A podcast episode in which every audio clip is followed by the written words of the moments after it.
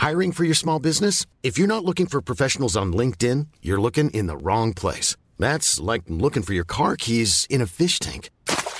LinkedIn helps you hire professionals you can't find anywhere else, even those who aren't actively searching for a new job but might be open to the perfect role. In a given month, over 70% of LinkedIn users don't even visit other leading job sites. So start looking in the right place. With LinkedIn, you can hire professionals like a professional. Post your free job on linkedin.com slash spoken today. Et maintenant, voici les vedettes de notre spectacle. J'aimerais bien qu'on pose nos armes et qu'on discute. Bon, bah lui, il va me prendre la tête. Jack, je veux que vous me dessiniez comme une de vos françaises. Bah non, c'est chouchou je veux, pas la moche Zut, rezut et rezut derrière Ah, je vois, monsieur se fout de moi. Monsieur fait d'ironie. Mais où est-ce que vous vous croyez, merde? Au cirque? Ben ça, c'est du spectacle.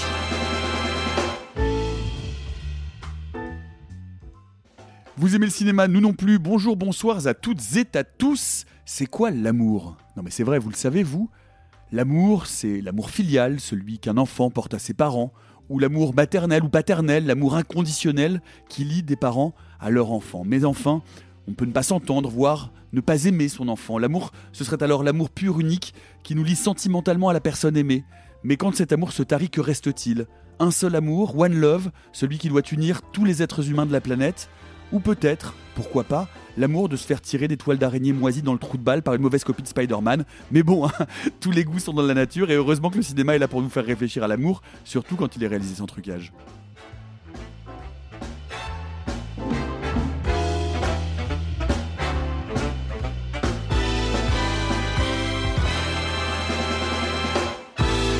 Ça dépasse tout ce que j'ai pu imaginer. Salut les amis, quoi. Vous êtes affligés déjà Non. Je vous avez manqué. Ah, Parce bah, que à moi, vous m'avez manqué. Non, non, non, on va Oh pas la refaire celle-là. On la refait pas celle-là. Elle est épuisée. Je m'en souviens pas. Rastafari. Ja Lives. Euh, et Ah ouais, mais si blanc. c'est l'horreur, hein, c'est la, la gênance est totale.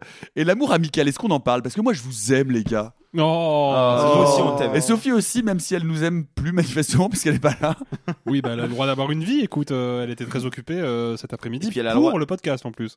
C'est vrai. Et- et- et- Est-ce qu'on pourrait savoir pourquoi, s'il vous plaît, Monsieur Roux Ah bah oui, puisque les gens qui sont abonnés aux réseaux sociaux de RST le savent déjà. Euh, Sophie a eu le- le- la chance de s'entretenir avec Xavier Legrand et Marc-André Grondin, donc respectivement réalisateur et acteur principal du Successeur, qui sortira en salle la semaine prochaine.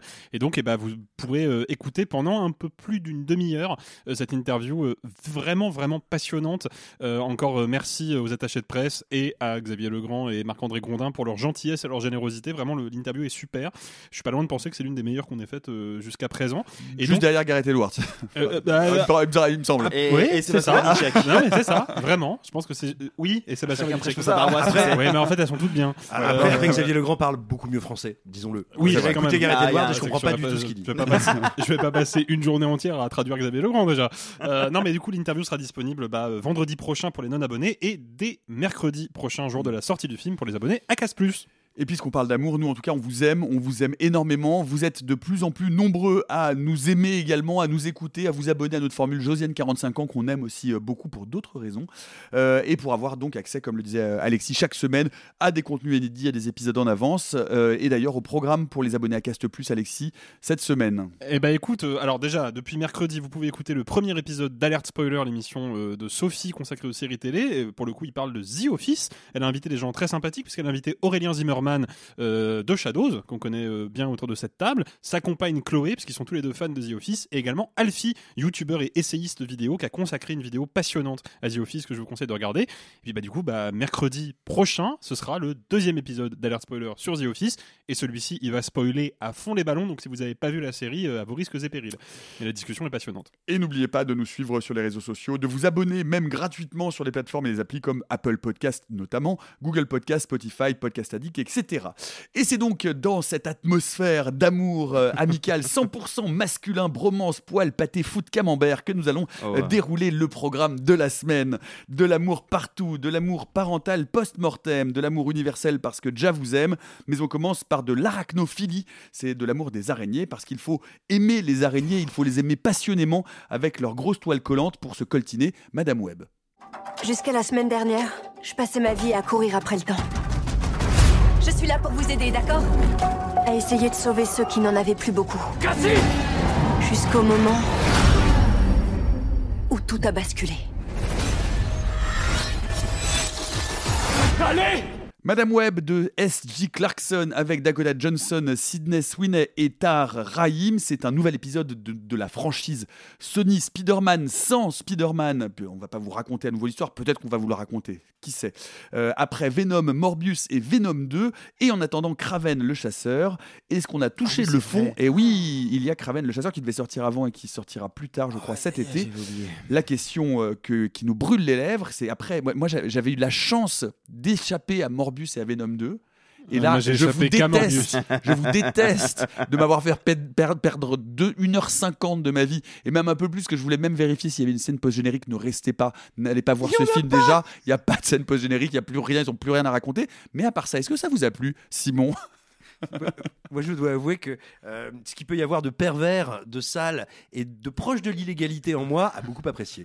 Euh, Il y, a, y a quelque chose de sombre euh, à l'intérieur de, ma petite personne qui peut jubiler de ce genre d'horreur. Mais attention, c'est un des plus mauvais films de l'année et je pense qu'on peut, peut vraiment l'affirmer assez tranquillement quand bien même nous ne sommes que mi-février. Vraiment, c'est très spectaculaire en termes de nullité. Il faut voir que le film en fait s'inscrit dans, dans une geste de cinéma, dans une tradition qui n'est pas nouvelle. hein. Beaucoup de gens pourraient avoir tendance à imaginer que euh, ça fait partie, on va dire, de, de l'affaissement euh, du genre super-héroïque qu'on voit actuellement. Pas du tout, pas du tout. Ça renvoie à, une tradition euh, bien plus ancienne.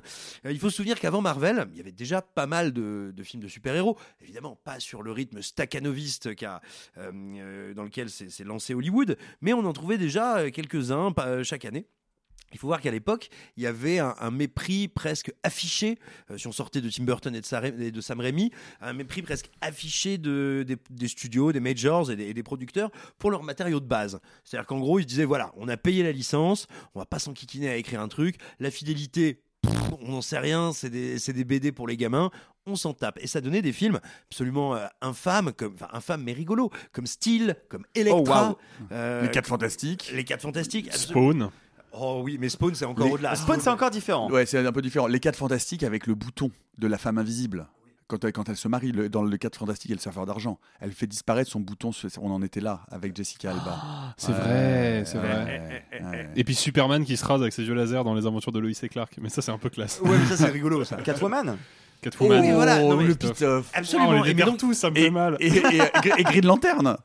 Avec Green Lan- tout à fait, mais qui c'était était un peu le, le- champ du signe à l'époque, parce Ouais, que c'était le moment où Marvel dernier. euh, prenait son essor et où effectivement on voyait comme ces films étaient écrits, produits, conçus. Et on pouvait se dire, et alors Dieu sait que je suis très critique de Marvel parce que globalement c'est des films que je qualifierais de euh, hacher par terre, mais néanmoins, euh, il y a- il y a- néanmoins indiscutablement, il y a eu une réflexion euh, de, de Disney pour se mettre en ordre de bataille et assurer, on va dire, une espèce de qualité minimale, mais assez assez standard. Et là, on Tu veux dire que- d'essayer de respecter son matériau de base d'une certaine manière. Oui, bah, chercher bah, ont réfléchi, voilà. ils ont réfléchi à comment industriellement produire du film de super-héros. On aime ou on n'aime pas le résultat, là n'est pas la question. Mais il y a eu un plan de bataille qui a été mis en ordre de manière euh, pensée, réfléchie et avec un succès euh, historique. Euh, bah, Madame Webb, c'est pas tout, tout à fait ça en fait. Euh, et, av- et avant de passer la, la parole à mes petits camarades, moi je peux pas m'empêcher d'imaginer, attention, hein, je n'ai aucune idée de si ça s'est véritablement passé, je ne pense pas que ce soit véritablement passé, mais vraiment à chaque minute, à chaque séquence du film, j'imagine des exécutifs de chez Sony qui donc bah, euh, se partagent un peu comme dans une garde alternée un peu sale, qui tourne mal, tu vois, avec Disney les droits du Spider-Verse, mais euh, ils ont le droit de certains personnages, pas de Spider-Man, Spider-Man va peut-être revenir, qui que quoi, comment, de... bon, bref.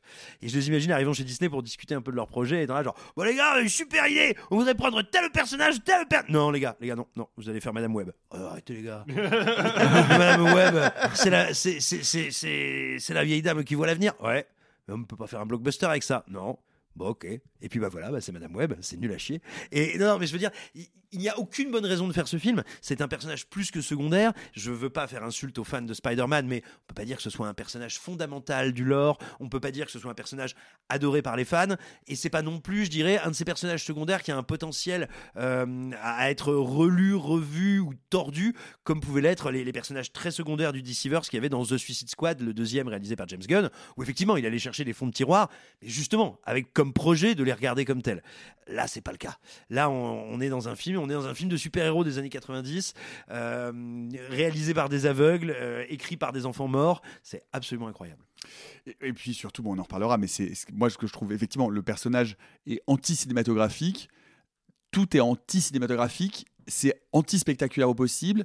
Vous vous rendez-vous compte Alors, bouchez-vous les oreilles si vous voulez. franchement, je vais, vais même pas vous spoiler.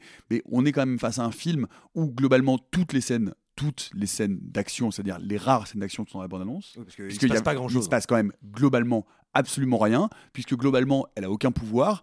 Donc, c'est une nana qui essaye de sauver trois adolescentes et qui passe son temps à fuir devant une sorte de succès d'année euh, de, de, de- de Spider-Man, enfin terminé, terminé à la tartifouette. Ah bah, qui est, Et, clairement- euh, qui est un réparateur de station d'épuration un peu énervé, quoi.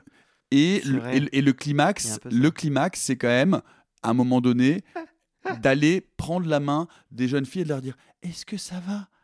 Je suis là. Tu veux un Ah, petit c'est bisou? ouais. Et c'est le climax, c'est le climax du Climax. film. Le climax. Merci. C'est le climax du film. Euh, Le- Je suis un peu enrhumé, est-ce que quelqu'un aurait un climax, s'il vous plaît Non mais je veux dire, c'est quand même fou. C'est-à-dire que il y a- il y a- c'est le- le- cette scène finale est d'une nullité. Il y a rien en termes d'action. Mais- Il mais- se passe rien. Enfin, mais parce qu'en fait, c'est dès- sidérant. Dès le scénario, dès la base, il y a rien du tout. Pardon, excuse-moi, je vais, je vais repasser la, la parole, mais je veux dire, il faut regarder un peu les répliques du film. C'est un truc qui était déjà, vous pouvez le vérifier dans la bande-annonce. Je n'ai jamais vu, et pourtant Dieu sait que c'est un truc que les mauvais films américains font beaucoup, des personnages à ce point-là annoncer ce qu'ils vont faire, dire ce qu'ils sont en train de faire et nous expliquer ce qu'ils viennent d'accomplir. Je sais pas combien de fois elle dit qu'elle peut voir dans le futur dans le film. On doit, mais, mais vraiment, sans déconner, ça va être 40 fois. Il y a toujours avec les mêmes montages pour te le faire comprendre. Fait c'est bon, j'ai compris, ça va. C'est comme si, imaginez un film X-Men où à chaque fois que Wolverine sort ses griffes, il fait, hé, j'ai des griffes.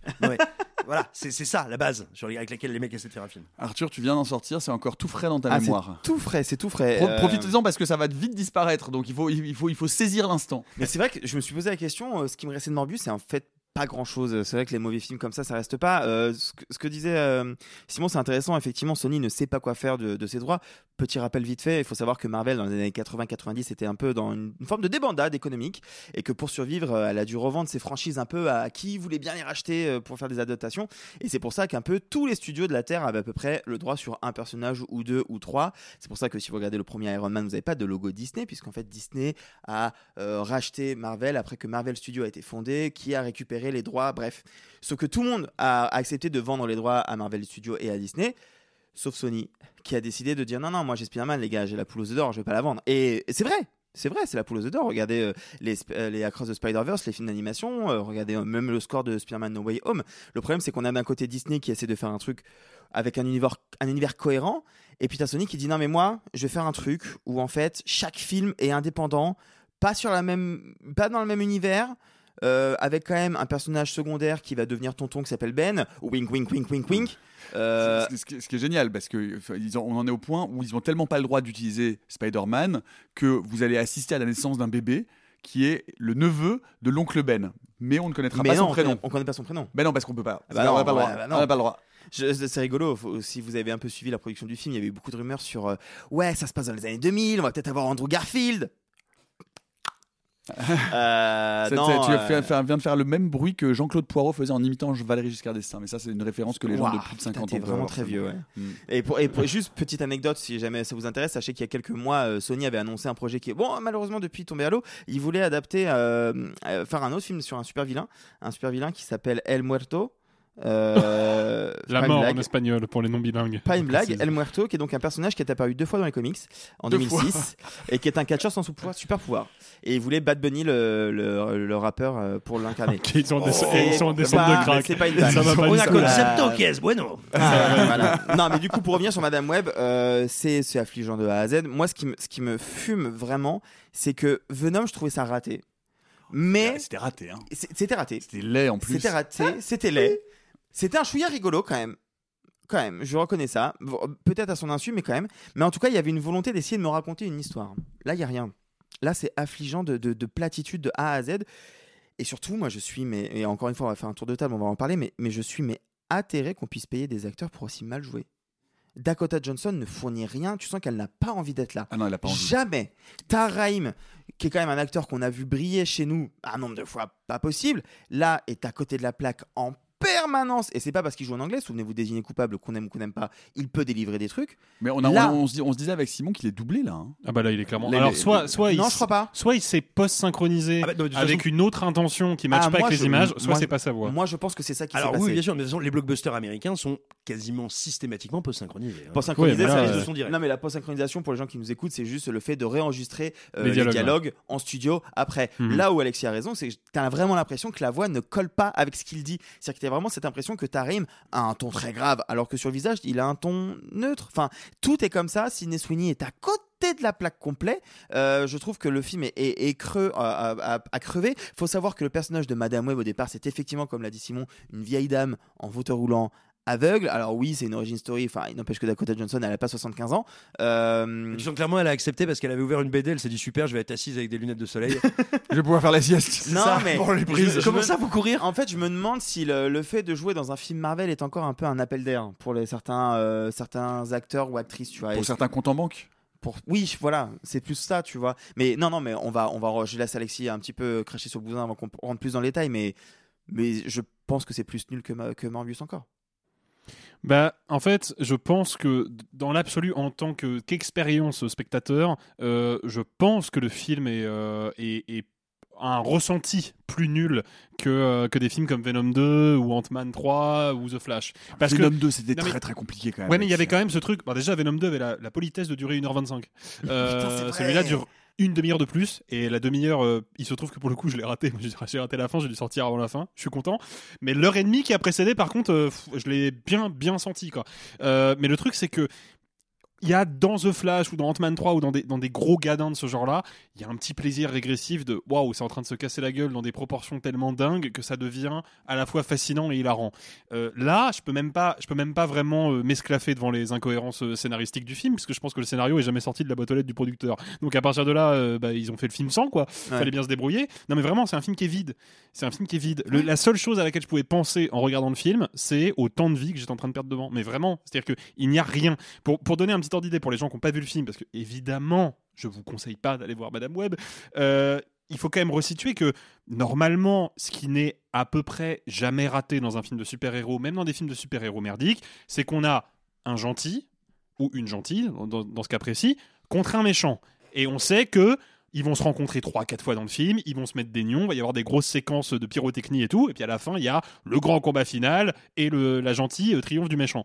Euh, moi, pendant l'heure et demie de film que j'ai vu, ils se sont croisés deux fois, et à chaque fois pour des mini-combats de 3 minutes, montre en main. Mais même pas de combat, Alexis. Il y a Ah, même mais- pas de- que je pense que. Mais Clara pas- je considère que mais- taper quelqu'un avec une voiture et le démarrage d'un combat. Après, c'est pas beaucoup mais, développé. mais quoi, pas de combat parce qu'elle n'a pas de pouvoir de combat c'est là tout le Mais problème c'est ça, du film mais c'est ça, mais- s'installe sur mais quelqu'un ça- qui ne peut pas Non, mais se ça battre pour le coup, ça pour le coup, je dois reconnaître que c'est vraiment, c'est un peu rigolo, mais c'est rigolo 5 minutes quoi. Mais c'est juste que de tous les pouvoirs qu'ils pouvaient choisir, ils ont pris le seul qui rend le film un impossible en fait, qui est une Impossible. impossibilité narrative. Ça. Le film passe son temps, et ça pour le coup c'est un peu fascinant, je dois bien le reconnaître à la réflexion, le film passe son temps à s'auto-annuler en permanence. Oui. C'est-à-dire que euh, faut comprendre, elle voit pas dans l'avenir dans 5 secondes ou 10 secondes, où là pour le coup il y aura un enjeu de ok, je vois ce qui se passe là dans 5 secondes, mais euh, comment je m'organise en 5 secondes? Non, parfois elle a des flashs de ce qui va se passer dans 5 minutes. Et tu dis, mais à partir du moment où elle a des plages de vision aussi longues que ça, il ne peut plus rien arriver à ce personnage. Et de fait, il lui arrive quand même des trucs, mais c'est jamais ce qu'on nous vend. C'est-à-dire qu'on va nous vendre une péripétie de 10 minutes, et au bout de 10 minutes, il y a un cut, et on se rend compte que c'était une vision, et en fait, il va se passer autre chose, et le autre chose est toujours beaucoup plus décevant que la péripétie qu'on nous avait vendue. Donc le film passe son temps à, à s'auto-annuler, ce que j'ai personnellement jamais vu. Mais le pire, c'est que comme ce pouvoir-là sur le papier, il rend le film impossible parce qu'à partir de là, bah, il y a plus de péripéties, il y a plus de danger. Le personnage sait systématiquement ce qui va lui arriver sur la tronche, donc elle est toujours prête. Il y a plus de tension. Bah, Qu'est-ce qu'ils font pour rajouter de la tension? Ces gros fraudeurs, eh ben, ils rendent le principe de vision incohérent. Il y a quand même une séquence où elle a une vision, elle est, elle est ambulancière, hein, le personnage de Dakota Johnson, et elle a une vision d'un de ses collègues qui démarre une ambulance et qui se fait éclater par un camion. Et elle a cette vision-là très brutale. Et du coup, elle se dit, bah, je vais rattraper mon collègue. Elle le rattrape, elle lui parle 5-6 secondes, mais le mec est très obstiné, il veut pas l'écouter, il monte dans l'ambulance, il avance, et il se fait taper par le camion. Ce à quoi je dis, non. Parce qu'entre la vision et la vraie vie, il y a eu 5 secondes de plus. Les 5 secondes pendant lesquelles elle a parlé à son collègue pour lui dire, s'il te plaît, ne monte pas dans l'ambulance, laisse-moi conduire. Donc, Donc elle le camion- devrait pas se taper donc, le camion. normalement, le camion est passé. Mais du coup, comme il devrait pas se taper le camion, bah du coup il y a plus de film. Donc qu'est-ce qu'on fait? Bon, on dit bah fuck it, il va quand même se taper le camion. On en est à ce niveau-là de je non-respect pense- du public. je pense quoi. que tu réfléchis plus au C'est scénario que les Je scénaristes. pense qu'ils n'y pensent même pas. Parce que le problème, c'est qu'en en fait, d'un seul coup, ce que tu décris là, il y a quelque chose où, on pour- où, effectivement tu pourrais réfléchir à un scénario où tu remets de l'enjeu dramatique dans ce Oui, et pouvoir où qui ça devient une prise de tête. Et où devient- c'est- voilà, où, où on pourrait dire effectivement elle a des flashs de 10 ou 15 secondes, elle est toujours en retard contre le temps. Enfin, il y a des choses qui pourraient être Et intéressantes. tu pourrais même te dire, ah, euh, elle, elle agit dans l'impulsion, donc elle se dit, ah bah je vais faire ça et ça va sauver la vie de tel personnage, Ah. sauf qu'en fait ça aggrave la situation de manière disproportionnée Bah, a- et il faut qu'elle répare ses conneries. Oui, ou Bah, même les- te poser la question de Ce qui en combien de temps Voilà. Et les, deux seules fois où elle réussit à l'attaquer grâce à une vision, c'est justement elle, elle l'attaque à, à coup de voiture ou de véhicule motorisé, on va dire. Ça, ça pourrait générer un nombre de blessés autour, d'autres péripéties. Ah non. Que Non, mais dalle. non, mais que c'est- dalle. Et, et il faut, absurde. Et il faut ajouter quelque chose, c'est que donc non seulement il n'y a aucune idée, il n'y a aucune péripétie, c'est d'un ennui mortel, et c'est donc euh, cette nana qui passe son temps à fuir avec trois adolescentes dont le rôle n'a n'est littéralement pas écrit. C'est-à-dire que les seules choses, et là aussi on touche quelque chose d'un peu compliqué quand même, un peu conceptuellement, les seules choses qui les différencient, c'est leur ethnie. Mais c'est tout, c'est-à-dire que les personnages ne sont Et leur, pas caractérisés. et leur rapport au sexe également. Et leur rapport, le- le- ouais, et leur Il y en a une sur les trois qui visiblement euh, a envie de sauter tous les clients du diner pour aucune raison, ce qui est pour le coup très malaisant à regarder. Ouais. Non, mais Non, non, mais- il y a un gros problème sur le féminin, c'est-à-dire que Ah, tu ça. sens que le film a été euh, Et, il- et il, se veut, il, il- il se veut pourtant être un film euh, genre de, avec des, des héroïnes féminines battantes et des, et des power girls. Enfin, parce que c'est un film cahier des charges, si tu veux, qui est pensé par des exécutifs de studio qui se disent voilà toutes les cases qu'on veut voir cocher. Et après, bah, tu as des scénaristes qui font ce qu'ils peuvent. Et je reviendrai après sur qui sont les scénaristes du film, mais je pense qu'ils peuvent pas grand chose. le, le souci, si tu veux, c'est qu'effectivement, ça te donne un truc où on se dit ok, donc il nous faut tant de diversité, il nous faut tant de styles différents parce que tu sens que les personnages sont des espèces de, de- de coquilles vides jusque dans leur style vestimentaire. La pauvre Sweeney qui est euh, transformée en espèce de quoi euh, éc- écolière salope, je, je sais Bah. pas. C'est le, non, mais je veux dire, c'est concrètement, c'est ça hein, le stéréotype. C'est genre, euh, allez viens, tu vas faire un petit nœud sur ta petite chemise pour qu'on voit tes doudounes. C'est insupportable et pourtant tu sens que le film se dit Eh, t'as vu j'ai plein de personnages féminins je suis vachement je suis vraiment à l'heure de mon époque non c'est Coyote Girl euh, mais sous Tranxène c'est terrible et et là, il faut regarder un petit peu qui fait le film. Bon, il faut voir, grosso modo, le- l'espèce de, de Spider-Verse de, de Spider-Verse de Sony. Il est supervisé, si ma mémoire est bonne, par Avi Arad. Avi Arad, c'est un des plus sinistres adaptateurs de comics qui a toujours œuvré avec un mélange de cynisme et euh, de cynisme qui est très désagréable. Là, précisément, ce film-là, celui qui le chapeaute à la production, c'est Lorenzo Di Bonaventura, euh, qui est quelqu'un qui est complètement parti en cacahuète ces dernières années, dont un des derniers euh, titres de gloire est quand même Infinite, qui était sorti sur plateforme pendant le Covid, qui est un film à vous, à vous, à vous arracher les prunelles. Et parlons un petit peu du scénariste, Monsieur Burke Sharpless. Alors déjà, il faut le faire parce que Sharpless, en, si vous le traduisez en français, c'est un peu comme quelqu'un qui s'appellerait émoussé, comme un couteau émoussé qui n'a plus de tranchant. C'est rigolo. Euh, c'est euh, le scénariste quand même de, de pas mal de merveilles. hein. Euh, Il faut bien voir qu'il a écrit donc Dracula Untold, Oui. qu'il a écrit, mon Dieu, le dernier Rangers. chasseur de sorcières, Power Gods of. Egypt, Power Rangers Et Morbius. Donc voilà, un, Et un grand. Et, et on se disait, mais voilà, quelle idée d'avoir pris ce pouvoir et d'essayer de faire un blockbuster ou en tout cas un film spectaculaire avec ce pouvoir. Bah dites-vous, donc ce type, il a écrit Dracula Untold, Dracula Untold qui nous disait, moi je vais faire un film sur la première, sur, euh, je vais faire l'origine story de Dracula. Bah, vous savez qu'est-ce que c'était l'origine story de Dracula? Bah, Il se fait mordre par un vampire. Voilà. Donc à partir de là, forcément, ça partait mal. Et moi, je voudrais rendre hommage un peu à ce film qui a pour lui d'être une espèce de, de, de rassemblement de pieds nickelés. Je veux dire, c'est les sous-doués d'Hollywood, quoi. C'est mais incroyable. en- en plus- Et- attends, attends, excuse-moi Alexis, il y a un truc, tu oublies quand même le, euh, le, le soudoué en chef, S.J. Clarkson, notre amie réalisatrice, qui par ailleurs nous fait la démonstration de son incapacité à produire le moindre plan correct, parce que ça commence par une scène de poursuite de course euh, en ambulance dans les rues de New York. Je n'ai, mais c'est fou, c'est une course molle. C'est-à-dire que, c'est-à-dire que comme elle n'a aucune idée de la façon dont on filme une course de voiture dans les rues de New York, en fait, ça, ça ne sont que des caméras portées tremblées et avec un rythme qui est totalement inexistant. C'est-à-dire que la, la course, il n'y a pas un moment de, de, Ouais. de- de vertige. Ah non, elle, est- Non, elle non, est très, non, très, non, très mais, la, mal non, mais la course elle est dégueulasse, mais c'est juste, euh, je, je- moi s'il y a bien une personne sur qui je rejetterais pas forcément la faute du film, en tout cas avec une certaine mesure, c'est bien la réalisatrice, parce qu'on connaît les conditions de tournage euh, de ce genre de film. On sait que les réalisateurs et les ré- réalisatrices, déjà, ils sont jamais dans la salle de montage. C'est pas eux qui ont le final Oui, cut, mais c'est-à-dire qu'ils ne supervisent pas une coupe du film, c'est comme ça que ça fonctionne. Euh, en tout cas, quand on est dans une posture de, de Yes Woman, comme c'est le cas de S.J. Clarkson. Et, et je pense qu'en vrai, je, suis incapable de dire précisément euh, à la sortie du film si cette euh, meuf-là est une bonne réalisatrice ou pas, parce que j'ai le sentiment que de toute façon, comme à aucun moment on a mis le doigt sur c'était quoi le cœur du projet, c'était quoi le but de ça, quelle est la cohérence, qu'est-ce qu'on filme, qu'est-ce qu'on raconte, bah elle, elle a pas d'autre choix que elle se retrouve sur un plateau de tournage avec des actrices et un scénario mal foutu. Bah, il faut qu'elle fasse des plans, donc elle fait des plans, et puis de Bah. toute façon, elle sait que ce sera saccagé au montage. C'est son premier long métrage de cinéma. Elle a essentiellement fait des épisodes de, de séries, ça, hein. euh, euh, Mm. Succession, Defenders. Collateral, The Defenders, Ouais. euh, Jessica Jones, euh, Euh, même Ugly Betty. Je suis désolé, su- House. euh, Succession, c'est pas mal réalisé. Quand Ah t'as fait les Succession, épisodes de. Succession, tu sais comment cadrer les dialogues et tu sais comment cadrer les trucs, quoi. Disons que j'ai- un cahier des charges très précis malgré tout. J'ai sûr, l'impression, bien j'ai- sûr. mais j'ai l'impression qu'il y a un cahier des charges de réalisation. J'ai l'impression qu'on lui a dit ou qu'elle a décidé euh, de ne faire quasiment aucun plan fixe. Tous mes plans vont bouger.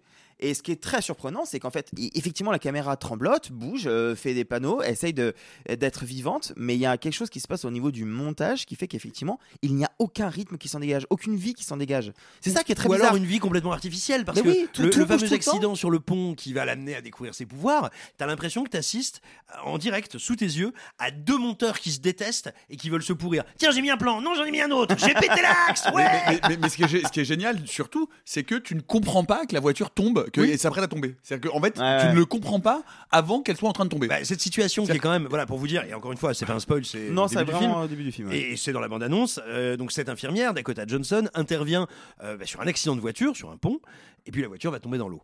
Euh, c'est une situation qu'on a vue des milliers de fois au cinéma. Ce que je veux dire, c'est que même si t'as pas d'idée particulière, d'inspiration euh, spécifique pour faire ta scène, je veux dire, techniquement, tu sais comment la filmer. T'as as le patron qui a déjà été fait des centaines de fois sur grand écran. Et bah, tu ne comprends pas ce qui se passe. Je n'ai pas compris pour- pourquoi la voiture est tombée.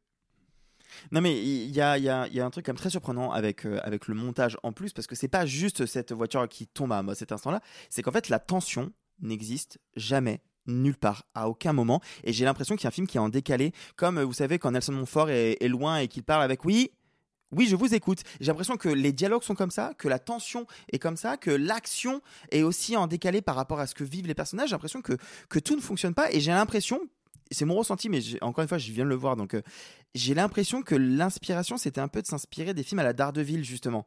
À la Daredevil, Electra, euh, Catwoman. Ce qui n'est pas une bonne idée.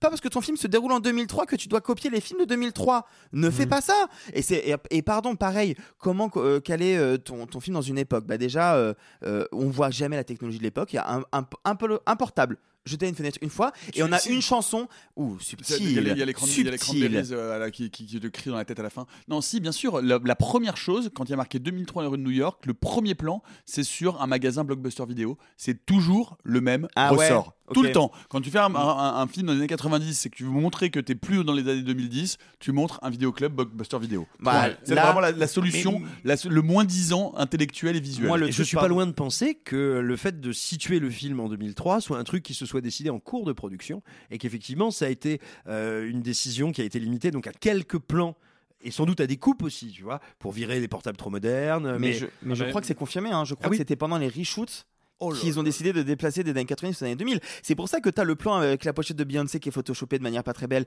C'est pour ça que tu as la chorégraphie sur Toxic Non, de Britney Spears parce que Toxic, Oh, l'araignée, qui ne fonctionne pas parce que tu sens que Oui, c'était pas la chanson de pas la base. chanson. Non, mais tu sais que y a pareil, il y a un truc, mais ça pour le coup, ça m'a sauté aux yeux. Et pour que je le repère, alors que le plan doit durer deux secondes, c'est vraiment que c'est c'est cra- cramé de fou.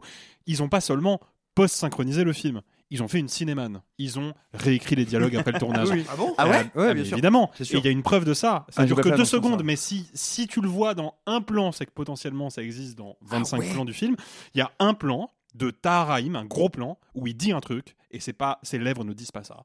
Et ce qui est fou, c'est que moi je capte le truc, et je me dis, en vrai, je pense qu'il y en a plein dans le film qui sont camouflés, et je me dis, règle numéro 1 du montage. On vient te voir et on te dit, en fait, il faut que tu remplaces la réplique numéro 1 par la réplique numéro 2, et il faut pas que ça se voit. Qu'est-ce que tu fais? Bah, tu prends n'importe quel plan de coupe, sauf un gros plan de l'acteur dont tu viens de changer la réplique en post-prod et qui du coup ne dit pas à l'audio ce qu'il dit à l'image. Qu'est-ce qu'ils ont fait? Ils ont pris un gros plan. Donc moi j'ai la tête de Taraim en gros sur l'écran qui dit un truc et je regarde ses lèvres, je fais, Ça c'est pas ça. chaud, ça c'est chaud. Ouais. Et j'aimerais dire un truc Donc pour ça veut la- dire que le en film n'a gros, pas été, en train de nous dire que n'a pas c'est été un- que, que reshooté. hein. Je pense qu'il a été en partie réécrit sur les bandes de montage. Ah, bien pas sûr, la mais chose. bah, ce que tu es en train de nous dire, c'est que c'est le premier blockbuster réalisé comme une pub Barilla. Exactement.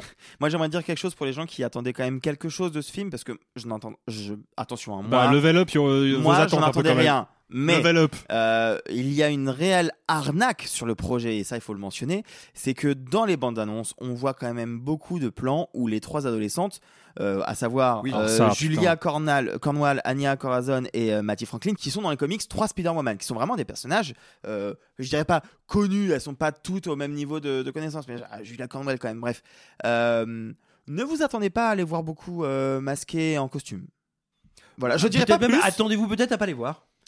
Quasiment. Ah non, mais Je- faut le dire, c'est une je- arnaque. je Elles sont pas en costume dans le film. je point. trouve ça honteux. c'est tout. Elles Je ne sont trouve pas. ça C'est un film de super-héros qui vous vend un quatuor de super-héroïnes qui n'existe pas. C'est tout. C'est une escroquerie. Et on va pas se. Sans... Non, non, Franchement, mais moi je le dis. je N'ayons pas de pudeur de gazelle et ne nous disons pas. Non, mais faut pas spoiler pour les gens. Déjà, vraiment, si vous accordez de l'importance à ce film-là, les gars, je suis désolé. Remettez-vous un chouille en question quand même.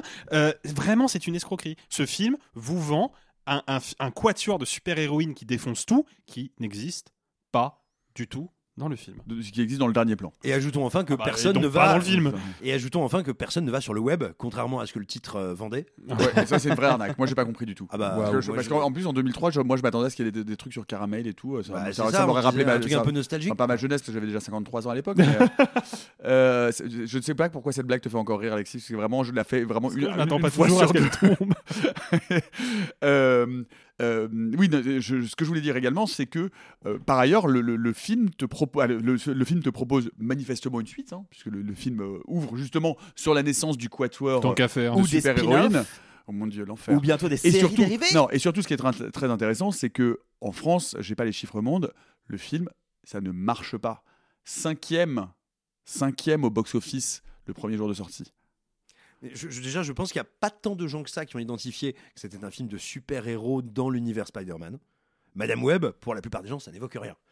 C'est pas euh, Hmm. Spider-Man de point l'aventure de Madame Web, tu vois. Le film s'appelle Madame Web. Bah, ils n'ont pas le droit d'utiliser le mot, le mot Spider-Man. Donc, euh. Oui, Oui, mais disons sûr. que Venom s'est identifié, et c'est là toute l'erreur de Sony, on va pas revenir sur le sujet, mais tu vois, Venom s'est identifié comme étant un grand méchant de euh, Spider-Man. Madame Web, non. Who knows? Mais même Crevard le branleur, c'est un peu plus connu, quoi.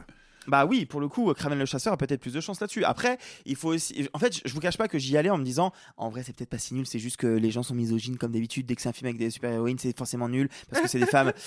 Non, euh, non, non. Mais pour le coup, Kraven le chasseur sera peut-être un petit peu. euh, Ouais, je t'aime pas. Ah, on peut avoir du Morbus. Hein. Euh, Moi, le- la- l'affiche Oh, en mode euh, White Wakanda, euh, elle, elle, elle renarde, elle renarde sévère. hein. Avec Aaron Taylor Johnson euh, qui a. Qui a- qui En a- mode qui a- beefcake. C'est ça, en mode beefcake total. Enfin, une, une excuse pour prendre plein de prods. C'est ça, ouais. Moi, moi, quand j'ai vu le truc, j'ai eu un petit ouh. ah, c'est- dis donc, euh, c'était il y a longtemps qui casse. Hein, moi, je veux bien faire qui casse avec euh, Kraven le Kraven le branleur. hein. Euh, alors, Madame Web de S.J. Clarkson. Ah, je pensais que t'allais quand même nous demander un truc à sauver du film. Ah, bon. Non, bah, non, bah, ça va, Non, oui. bah, là- Ça va Ça va bien, non Non. Ok, ok, pardon, pardon. Très bien. Passons. T'as un truc à sauver, toi Bah rien. Bon, Si, voilà. pensais Johnson, tu faut la sois tous les sauver. deux. Il faut, la sauver. Il faut la sauver, même en termes de promo, elle est en perdition, tu sais. Tu sais, d'habitude, ils font toujours leur boulot, euh, ils sont prêts à répondre à quel est votre Spider-Man préféré. Elle est là, en promo. Non, non, mais en vrai, en vrai, big up à elle parce que la promo, euh, la promo pirate où elle fait exprès de donner que des titres de films Spider-Man qui n'existent pas, Ouais. quand on lui pose la question, c'est quand même incroyable. C'est donc Madame Web de S.J. Clarkson avec Dakota Johnson. Euh, D'ailleurs, il faudrait la prévenir qu'elle joue dans un film. Euh, Ouais. Sidney Sweeney à Raïm notamment. Et vous, est-ce que vous êtes donc plutôt Madame Web ou Monsieur Caramel? Vous pouvez nous dire ça euh, dans les commentaires. Tu es vieux. Oui. Euh, non. Bah. Si. Ouais, Oh, si, caramel. Non, mais Si. le problème, c'est qu'on a un peu grillé la vanne tout à l'heure, quoi. Gars, Caramel est né avant moi. Et hein. d'ailleurs, d'ailleurs, ça, me- ça me rappelle, euh, ça me rappelle une histoire. Est-ce que vous, vous savez pourquoi, euh, pourquoi, euh, quel est le point commun entre Spider-Man et, et moi? Vous aimez tous les deux la toile de jute? Non. Non, c'est peu. Très peur de la réponse. On a tous les deux les doigts qui collent après avoir fait un tour Ouais, sur bah, la toile. ah, ah, Ah. C'est mieux de dialoguer que le film, cela étant dit. mais- Bon allez, Gravitas. Hop, vous ne me voyez pas, mais mon visage est devenu sérieux puisque nous allons euh, parler, évoquer le nom de deux personnes qui ont disparu cette semaine, euh, Alain Dorval et René Château. On commence euh, avec Alain Dorval et c'est toi qui nous en parles, Arthur. Oui, Alain Dorval, grand monsieur euh, du, du cinéma français, notamment du doublage, euh, qui, est- qui nous a quitté le, le 13 février. Vous le connaissez forcément, Alain Dorval, puisque c'est euh, la voix française iconique de, de Sylvester Stallone, de Rambo, de Rocky, et aussi de Monsieur Sylvestre dans Les Guignols. C'était un, un- un monsieur qui a été très important dans, le- dans le monde du doublage. En fait, je pense qu'on a tous un peu des souvenirs différents. Moi, je sais que ça peut être parce qu'il était patibulaire. euh, dans- Il chez- était pas quoi? Patibulaire, Ah. le, le méchant euh, chez Mickey. J'ai senti que tu as voulu faire une vanne, mais une euh, pas de blague sur les morts, s'il te plaît, Nicolas. Ah, ok. S'il te plaît. Je te trouve un peu patibulaire.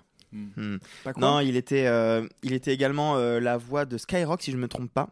Ouais. ouais. Si vous allez sur sa page Wikipédia, vous allez voir qu'il a doublé un nombre de films impossible. Et c'est un monsieur qui avait quand même un certain âge, hein, il avait 77 ans, mais il était encore en activité, puisqu'il a doublé euh, Stallone sur euh, euh, Expendables 4. Moi, je Ouais. l'avais interviewé à l'époque de euh, Rambo Last Blood en Oh, 2019, et, ouais, il parlait encore euh, plutôt bien de son métier, il en parlait avec passion. C'était quelqu'un qui était vraiment. Pas loin d'être un peu militant pour ce qui est pour, son milieu parce que faut savoir que quand même pour certains acteurs de doublage euh, l'arrivée de ce qu'on appelle les stars talents donc euh, l'arrivée de, de comédiens qui ne sont pas des comédiens de doublage mais qui sont avant tout des gros noms sur les affiches dans les années 2000 euh, principalement 2000-2010 euh, pour certains ça a fait un peu grincer des dents. Lui il était un peu de ceux à, expliquer que faire du doublage c'est une profession c'est vraiment un métier c'est c'est quelque chose que lui a beaucoup défendu. Je disais Stallone mais c'est aussi Nick Nolte Nick Nolte que vous connaissez pour 48 heures ou ou enfin bref c'est un grand monsieur du doublage et euh, et on commence à en perdre de plus en plus Ouais. des grands monsieur du Bah, doublage Jacques France, Patrick Poivet et tout. Patrick euh. Poivet ça m'a fait bien mal Ouais, moi aussi, ouais. en fait, il y, y y a quelque chose d'intéressant euh, et c'est un peu sur ça que je voulais euh, conclure ma- ma- ma- mon petit hommage qui est vraiment très humble. C'est que on est des enfants des années 2000, nous. Enfin, je, je parle à Alexis et moi parce que les autres sont vraiment plus âgés, Mm. vraiment. Et, euh, et pour moi, la, con et, et pour moi, la, la VF, c'est quelque chose qui est de l'ordre de la nostalgie. C'est quelque chose qui est de l'ordre de l'enfance. Je regarde plus beaucoup de films américains en VF. Je regarde plus beaucoup de films d'animation en VF. Mais Alors que nous, avec Nicolas, on Bah ouais. regarde toujours les films en français. Non, hein, mais- Nico Et du coup, et Putain, du C'est vraiment l'abbé Pierre au guignol. Ouais, c'est vrai. En Et, euh, français Non, mais du coup, c'est vrai que c'est du coup euh, pour moi le doublage c'est forcément euh, quelque chose qui est rattaché euh, à, à l'enfance. Et, et nous on le voit Combini quand on va interviewer des comédiens de doublage, à chaque fois ça va attraper les gens sur des trucs de des années 90-2000. Et, euh, et pour moi, euh, même s'il a commencé euh, évidemment dans les années euh, 70, euh, quand même il a bossé pendant plus de plus de Ouais. 50 ans, c'est quand même vraiment euh, pas rien. Bah voilà, euh, pour moi Dorval c'était euh, quelqu'un qui faisait partie de mon enfance. Et, et je dis ça euh, alors que j'ai même pas spécialement de souvenirs de Rocky ou de Rambo gamin mais les guignols, mes patibulaires, mes Skyrock. Enfin voilà, c'est- Transformers aussi, je crois. Enfin bref. C'était un grand, un grand comédien de doublage important dans ce milieu et que je sais que beaucoup, euh, beaucoup vont, vont regretter. Mais c'est- c'est c'est vrai que, pour faire un peu justement euh, le vieux con, mais, euh, mais sérieux, la nature du, du doublage, de l'investissement et des carrières de doublage a beaucoup, beaucoup changé. Euh, moi, c'est vrai que euh, les, les voix, euh, je, je- par exemple, je me souviens de, des voix de, de- d'Harrison Ford françaises, euh, il y a des voix qui restent, Jacques Balutin qui faisait Starsky, enfin, c'est- c'est- ou, ou, ou Roger Carrel, qui était aussi un, un grand, un grand sûr. artiste de doublage et qui sont des voix qui, étaient ad- qui étaient associées à, à- à- à des, à des acteurs, à des films importants dans, dans- dans mon enfance. Et, et c'est vrai que c'est cette, ces, ces filières-là de, de- de doublage, qui étaient des, com- des, des filières tout fait nobles, euh, maintenant sont, sont un peu bazardées. Moi, les dernières fois que j'ai vu des, des- des films en VF, j'avais vraiment envie de me crever les tympans. Quoi. Ouais, Alors, et c'est pas du- et c'est pas dû. il faut- il faut- C'est pas dû qu'au- qu'au- qu'à la manière dont on euh, dont on envisage le- l'industrie du doublage. Il faut aussi le dire. hein, c'est dû à Hollywood parce que fut un temps. Prenez un film comme Jurassic Park par exemple, qui est un film qui, est- qui a une excellente euh, version française que j'ai vu un nombre incalculable de fois. Bah, il se trouve que Jurassic Park, il est sorti, je crois, avec 4 mois de- d'intervalle entre les États-Unis et la France. Il est sorti en France en septembre alors que c'était un film de l'été, euh, Oui, début été, je crois voilà, qu'il est sorti en juin euh, aux États-Unis. Donc ça veut dire que bah, euh, pour euh, réaliser, superviser euh, la version française d'un film comme celui-là, bah, tu as quand même un petit peu de temps devant toi, tu peux prendre le temps de refaire des prises, tu as, un temps de travail euh, considérable. Et Le problème, encore, il que y a eu un moment, c'était même 6 mois Ah oui, mais entre il y a- les sorties françaises et américaines. le souci c'est que bah, pour, pour plein de raisons, mais en partie pour celle-ci, quand euh, le piratage a commencé à se généraliser et qu'il y a eu une Ouais. espèce de panique à Hollywood et que les mecs se sont dit, en fait, si on continue de sortir les films trois mois en avance aux États-Unis minimum, eh ben, ils vont fuiter sur le net et on va faire des entrées catastrophiques en Europe. Et ils ont commencé à mettre en place, je crois que c'est vraiment avec le, le- le MCU que ça s'est généralisé à, à- à chaque moment. Ils ont commencé à mettre en place des dates de sortie mondiales. Le film sort le même jour ou avec un ou deux jours d'intervalle grand maximum euh, partout sur la planète. Bon bah du coup le délai de fabrication des VF il a été euh, complètement euh, détruit et les VF maintenant elles sont faites dans l'urgence, on n'a pas le temps de bien travailler et les comédiens sont dans l'obligation de saloper leur travail pour pouvoir rentrer dans les délais. C'est comme ça qu'on se retrouve avec des VF qui sont catastrophiques, mais qui je pense sont catastrophiques aux oreilles aussi de celles et ceux qui les font parce qu'ils n'ont pas le choix, ils sont obligés de bosser comme ça. Mais alors, il y, a- effectivement la question des délais, il y a aussi tout simplement la question des investissements. Parce que euh, les, les budgets promotionnels en général ayant explosé, les studios ont commencé à tester, mais si on investit moins dans le doublage, dans la localisation, parce que quand les films euh, se mettent à sortir, non plus dans une quinzaine de pays, mais dans 20, 30, 40, ça explose d'autant plus. Et donc, ils ont commencé à euh, donner de, à allouer de moins en moins de budget à ça. Quel a été l'effet? Il, y a un métier- il y a un métier qui a quasiment disparu aujourd'hui, euh, qui était, euh, comment dire, c'était des gens, c'est pas ceux qui faisaient la traduction à proprement parler, c'est des gens à qui ont donné la traduction en fran- euh, française, la Ouais. traduction pure, si j'ose dire, des dialogues, et qui l'a réadapté aux lèvres pour que ça colle le mieux possible. Ouais. Ça, c'est un métier qui est quasiment disparu aujourd'hui, qui faisait Comme, beaucoup. comme les putes de l'autoroute Exactement. Bah, euh, Da- Das Autobahn Prostituten, euh, que, que n'aurait été Das Autobahn Prostituten sans ces merveilleux comédiens euh, de, De doublage, doublage. euh, Jackie la rallonge. On pense à toi. Euh, bref, mais donc voilà, ça, ça, a beaucoup changé. Et aussi le fait qu'aujourd'hui, il est de plus en plus fréquent euh, que le doublage soit, comment dire, sous-traité à la découpe. C'est-à-dire qu'il y a une, partie de la traduction qui va se faire dans une boîte, une autre partie dans une autre. Parfois, c'est sous-traité en Espagne, assez fréquemment. Et donc, on travaille souvent avec des comédiens installés localement euh, en Espagne. Et donc, bah, on perd un petit peu comme ça des, des, lignées de talent. C'est très compliqué aujourd'hui le doublage. C'est très compliqué et ça n'est pas du tout du fait des interprètes. Alors, juste pour, pour conclure un peu, j'ai encore quelques petits trucs à dire euh, sur ce débat-là. Il faut savoir qu'il y a depuis quelques années une espèce de revival, de- de- de- d'amour euh, qui reprend vie euh, sur le, doublage euh, sur Internet, et notamment porté par, par un doubleur que vous connaissez un peu toutes et tous, qui s'appelle Donald Renew, qui a une chaîne YouTube, une chaîne Twitch qui va mettre en avant euh, beaucoup de ses compères et ses comparses, et ça aide pas mal. Et il y a encore des talents euh, connus en France, et pas que des gens qui font ce métier depuis, depuis euh, des décennies et des décennies. Euh, on a encore un Emmanuel Curtil qui se bat pour avoir encore un Jim Carrey avec une VF euh, un peu marquée, etc. Le problème, c'est que là, on est face à l'émergence d'un sujet qui est un vrai sujet, qui est l'arrivée des IA.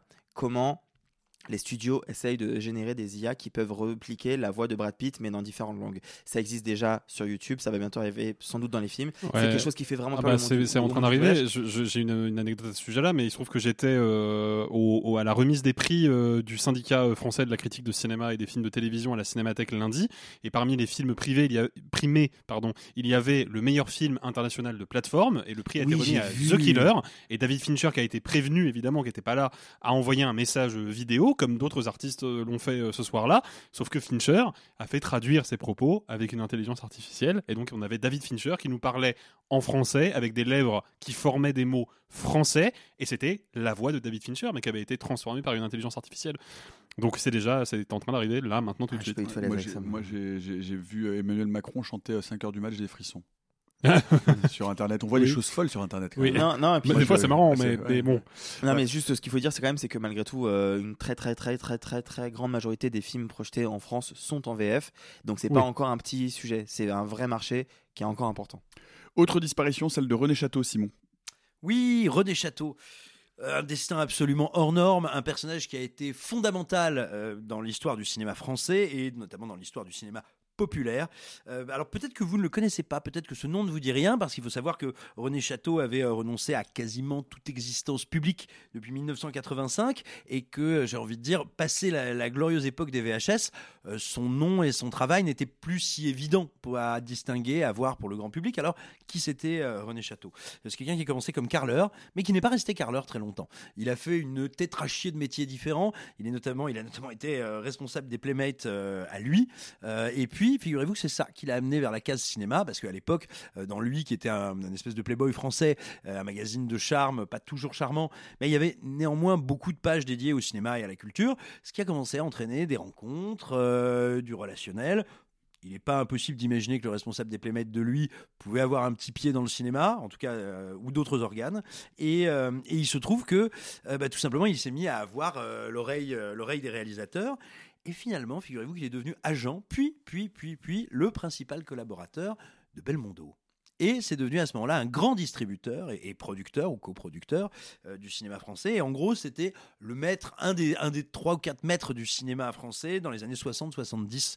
Euh, c'est lui véritablement qui a façonné la partie la plus populaire de la carrière de Belmondo. En tout cas, son grand tournant vers le cinéma populaire. Euh, donc, il a eu un poids énorme. Il faut voir aussi que avec sa, sa, maison de distribution vidéo, il a énormément fait pour ce qu'on appelle les séries B, pour encore une fois, mais voir le cinéma bis et tout un pan du cinéma populaire qui allait du fantastique au polar sulfureux à l'horreur au film d'arts martiaux. Euh, est-ce que euh, Bruce Lee aurait été une star aussi importante en France sans René Château? Ça n'est pas dit. Bref, c'était un destin hors norme dont la carrière, euh, en tout cas publique, s'est interrompue en 1984 quand, à quelques mois d'écart successivement, il s'est brouillé avec Jean-Paul Melmondo pour des raisons qu'on ignore et dont beaucoup laissent à penser qu'elle tournerait autour de gros sous. Et puis, il a également disparu après l'assassinat de Lebovici, qui était le, le patron d'Armédia, la plus grosse boîte à l'époque de, d'agents de talent euh, en France. Euh, le Bovici qui a été retrouvé mort, assassiné de 4 balles dans la nuque, une des douilles étant, ayant été laissée verticalement sur le, capot de sa voiture, laissant penser à, un meurtre, un contrat du milieu. un meurtre qui n'a jamais été élucidé, qui s'est retrouvé au milieu d'un roman à clé publié en 2004 qui bah, faisait, on va dire, de. alors, c'est un roman, encore une fois, hein, ce n'était pas une, enquête journalistique ni policière, un roman qui faisait d'un personnage qui peut très largement faire penser à René Château une des figures naviguant euh, autour de cette affaire. Tout ça pour dire voilà que la vie de Château, elle est romanesque, elle est folle, emblématique de cette époque-là, elle est tragique aussi. Euh, c'est un homme qui était une énigme parce qu'il ne s'exprimait, il détestait la presse, il ne s'est quasiment plus jamais exprimé publiquement après 85, sauf sauf à l'occasion d'un long article disponible gratuitement euh, dans Vanity Fair qui a été publié en 2014, qui est assez passionnant. Et donc, je vous encourage à lire si vous voulez découvrir un petit peu plus qui était René Château et euh, à qui on doit tant de films merveilleux, bizarres, étranges et nécessaires. Et avec une panthère noire. Et alors, euh, on actu toujours que le cinéma français traverse, comme euh, vous n'aurez pas euh, manqué de le constater, une zone de turbulence assez copieuse après les accusations d'agression sexuelle portées à l'encontre de Benoît Jacot, de Jacques Duhaillon et de Gérard Depardieu. La députée La France Insoumise, Mathilde Panot, a suscité des réactions contrastées, va-t-on dire, après avoir déclaré sur France Info que selon elle, il ne fallait plus que le service public et France Télévisions ne diffusent les films de ses réalisateurs et acteurs. Je précise que l'intervieweur Prenez l'exemple notamment du Cyrano de, Bergerac avec euh, Depardieu, Simon. Oui, alors bah je, on n'est jamais, euh, on n'est jamais déçu que par les gens qu'on apprécie. Hein. Moi, je me désole un petit peu de voir la, gauche française, en tout cas une représentante de la gauche française, euh, s'être lancée dans, ce type de, raisonnement que je trouve très spécieux et à vrai dire assez dangereux pour une multitude de raisons que des individus, ou des médias d'ailleurs, hein, souhaitent ne plus chroniquer, ne plus voir, ne plus évoquer euh, les œuvres de personnes mises en cause, euh, que ce soit dans des cas de, de violences sexuelles ou autres. Euh, c'est tout à fait légitime. Euh, d'ailleurs, euh, on est plusieurs autour de, ce, de cette table, de ces micros, à souhaiter ou ne pas souhaiter euh, faire la recension de certains metteurs en scène. Et demain, quand sortira le, enfin demain, c'est pas demain, bref, quand sortira le prochain Polanski, je sais pas si tous on le chroniquera autour de cette table. Bah, vu les retours à Venise, à mon avis, il va passer à la trappe celui-là. Oui, non, mais ce que je veux dire, mais ce que je veux dire, c'est que ça, ça n'est pas un problème. Chacun est éminemment légitime de dire, bah, moi, cet artiste ne m'intéresse plus, je ne souhaite plus en faire la publicité, ou même tout simplement comme spectateur, regarder ses travaux. Ça, c'est une évidence, il faut le rappeler. Mais c'est très différent que de dire des diffuseurs devraient cesser de faire exister ces œuvres, qui sont, qu'on le veuille ou non, et elles peuvent être des exemples, mais éventuellement des contre-exemples des aussi. Hein. Euh, je voyais des gens en discuter sur les réseaux aujourd'hui à propos de la, rétrospective du, cinéaste Claude Autant-Lara qui va être menée à la Cinémathèque, où hmm, des gens s'offusquaient qu'un réalisateur qui a terminé sa carrière du côté du Front National, élu député européen hein, du Front National, hmm. puisse avoir... Et négationniste, un négationniste, absolument, et violemment antisémite, puisse euh, avoir un hommage à la Cinémathèque, sauf que sa carrière, elle témoigne justement de toute une époque, de tout un basculement idéologique, parce qu'il est parti, lui, plutôt du côté des communistes à la base. Bref, encore une fois, effacer des morceaux d'histoire, c'est toujours une erreur quel que soit le morceau d'histoire dont on parle, et euh, vouer aux gémonies ou mettre à l'index des artistes, c'est tout à fait possible, c'est parfois euh, souhaitable et parfaitement compréhensible, parce que, à nouveau, hein, pour séparer l'homme de l'artiste à part une tronçonneuse, je ne sais pas comment on fait, mais en revanche, séparer l'œuvre du, annuler des œuvres, ça me semble extrêmement problématique. C'est c'est su- c'est surtout que je pense, que je pense que ce problème-là, en fait, bon, moi, euh, je trouve ça. euh, en, en plus, c'est- du carburant à facho, hein, parce que ça, Bien évidemment, euh, toutes les, toutes les- toute, toute la droite et l'extrême droite se saisissent de ça pour, pour, pour diaboliser un peu plus euh, la, la France insoumise et, et, et une partie de la gauche française, ce qui est donc complètement contre-productif. Et puis simplement, il y a une, une règle d'airain, c'est qu'on ne censure pas les œuvres. Quand on censure les œuvres, on est un facho. Point. Enfin, je veux dire, ma- malheureusement, Bien les sûr. choses sont aussi simples que ça. On ne censure pas les œuvres. On Non, explique, que- on donne des clés de lecture, on commente, Oui, on, on, on, annote, contexte. donne du contexte. mais on ne censure pas les œuvres, on ne retouche pas les œuvres, on ne réécrit pas les œuvres. Point. Enfin voilà, c'est- pas plus compliqué. Je veux dire, c'est- c'est- ça, ça, ça, y a- ça Et- demande pas des débats en plus, en plus sur cette question, euh, sur cette question des, des violences sexuelles, moi il y a toujours un peu quand même ce, ce- ce problème, c'est que je, je, je trouve qu'on a tendance dans, le, dans les débats et dans certains cercles de discussion à, à appuyer un tout petit peu trop l'importance du cinéma en tant qu'art dans ce phénomène-là. Parce Absolument. que les violences sexuelles, c'est pas que dans le milieu du cinéma, c'est pas que dans le milieu de la musique ou de la mode ou de je ne sais quel autre milieu artistique, c'est aussi dans le milieu du travail, c'est dans le milieu de la banque, c'est dans n'importe quel milieu professionnel. Alors, il y a du. Il y des violences sexuelles, il y a, il y a des agressions dont on ne parle pas parce que c'est des milieux où il n'y a pas de stars et où il n'y a pas de paroles euh, faciles à porter dans les médias, donc on n'en parle pas. Moi, je, je serais curieux quand même à un moment qu'on se pose la question de OK, on sait ce qu'il en est dans le milieu du cinéma, on sait ce qu'il en est dans le milieu de la musique, on sait certainement ce qu'il en est dans le milieu de la mode, ou ce genre de truc. Euh, à un moment, peut-être qu'on pourrait se poser, la question de bah tiens, dans le milieu des startups par exemple, qu'est-ce qu'il en est? Bah on sait pas en fait. Il n'y a pas d'enquête, il n'y a pas de données. Donc à un moment, il va falloir considérer ce problème-là comme euh, non pas l'arbre qui cache la forêt, mais plutôt l'arbre qui devrait révéler la forêt et se dire que c'est un problème industriel, économique, sociétal, s- euh, culturel, certes évidemment, et politique, bien sûr, c'est pas un problème cinématographique. Oui, bien sûr. C'est pas les films qui violent les filles, c'est les hommes. Point. Donc censurer les œuvres, non seulement je suis d'accord avec Nicolas, c'est stupide et c'est vraiment douteux idéologiquement, en plus ça ne sert à rien. Ça ne Et puis- sert à rien. Et puis, les citoyennes et les citoyens sont libres d'exercer sûr, faut pas prendre les gens leur. leur- ouais, faut plus, pas prendre les gens pour des abrutis. Et, euh, et, euh, et à aucun moment, euh, il n'est question euh, qu'une télévision publique, me semble-t-il, qui plus est une télévision publique qui a une mission de service public, édicte ce genre euh, de règles qui seraient euh, ni plus ni moins des règles de censure. Encore une fois, si on regarde l'histoire de l'humanité, la censure, effectivement, elle vient euh, des pouvoirs totalitaires. On- on- même si on peut parfois- Dictatoriaux, dictatoriaux, autoritaires, etc. Bref, faisons confiance aux gens. Enfin, si vous avez plus envie de voir de films de Depardieu parce que vous estimez que c'est un gros porc et que ça vous dégoûte, eh bien c'est votre libre choix et c'est votre libre choix de ne pas mettre France Télévisions le soir où il diffuse Cyrano de Bergerac. Bon, voilà. Bien sûr. Et, c'est- et c'est- et- et- et personne ne pourra contester ce choix, ni même le choix inverse de dire, ben moi j'ai envie de revoir Cyrano de Bergerac et je vous emmerde et vous aurez bien raison. Bien sûr, et, et j'ajouterais que euh, cette prise de position de panneau me paraît d'autant plus euh, détestable et, et regrettable que suite à l'affaire de Pardieu, la réaction de France Télévisions avait été limpide, très claire et me semble-t-il exactement au bon endroit, à savoir qu'elle annonçait qu'elle n'allait plus en tout cas à l'avenir financer, euh, participer au financement de futurs films avec Depardieu, mais qu'en revanche il n'était pas question de cesser la diffusion ou de rendre inaccessibles euh, les œuvres euh, dans lesquelles il joue, qui, sont déjà au catalogue France Télévisions. Je crois que c'est Manuel Alduy qui avait, pris la parole très publiquement et très clairement là-dessus, et c'était une très bonne chose. J'ajouterais, pour sortir juste un tout petit peu de, de- de la- l'actualité, enfin de, la dimension cinématographique de ce sujet-là, mais quand un certain Adrien Quatennens a été réintégré dans l'hémicycle au sein de la France Insoumise, après avoir quand même euh, admis avoir commis des violences conjugales contre son épouse, il y avait, parmi ses soutiens dans le- dans l'hémicycle, Mathilde Panot. Voilà. Donc avant de faire des leçons de morale, transition, un petit mot de la fête des Cougourdes qui passionne nos amis d'outre-Québec qui ont découvert il y a peu cet étrange légume, ressemblant à s'y méprendre à une énorme paire de couilles.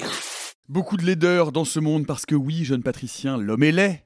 L'homme, l'homme est laid. Ah, ce qu'on est moche. Heureusement, il reste un peu d'amour et pas n'importe quel amour, l'amour unique. One Love, c'est le message universel de Bob Marley et le titre de son biopic sorti cette semaine dans les petites, dans, dans les grandes, dans les, dans les salles quoi. Won't you help to sing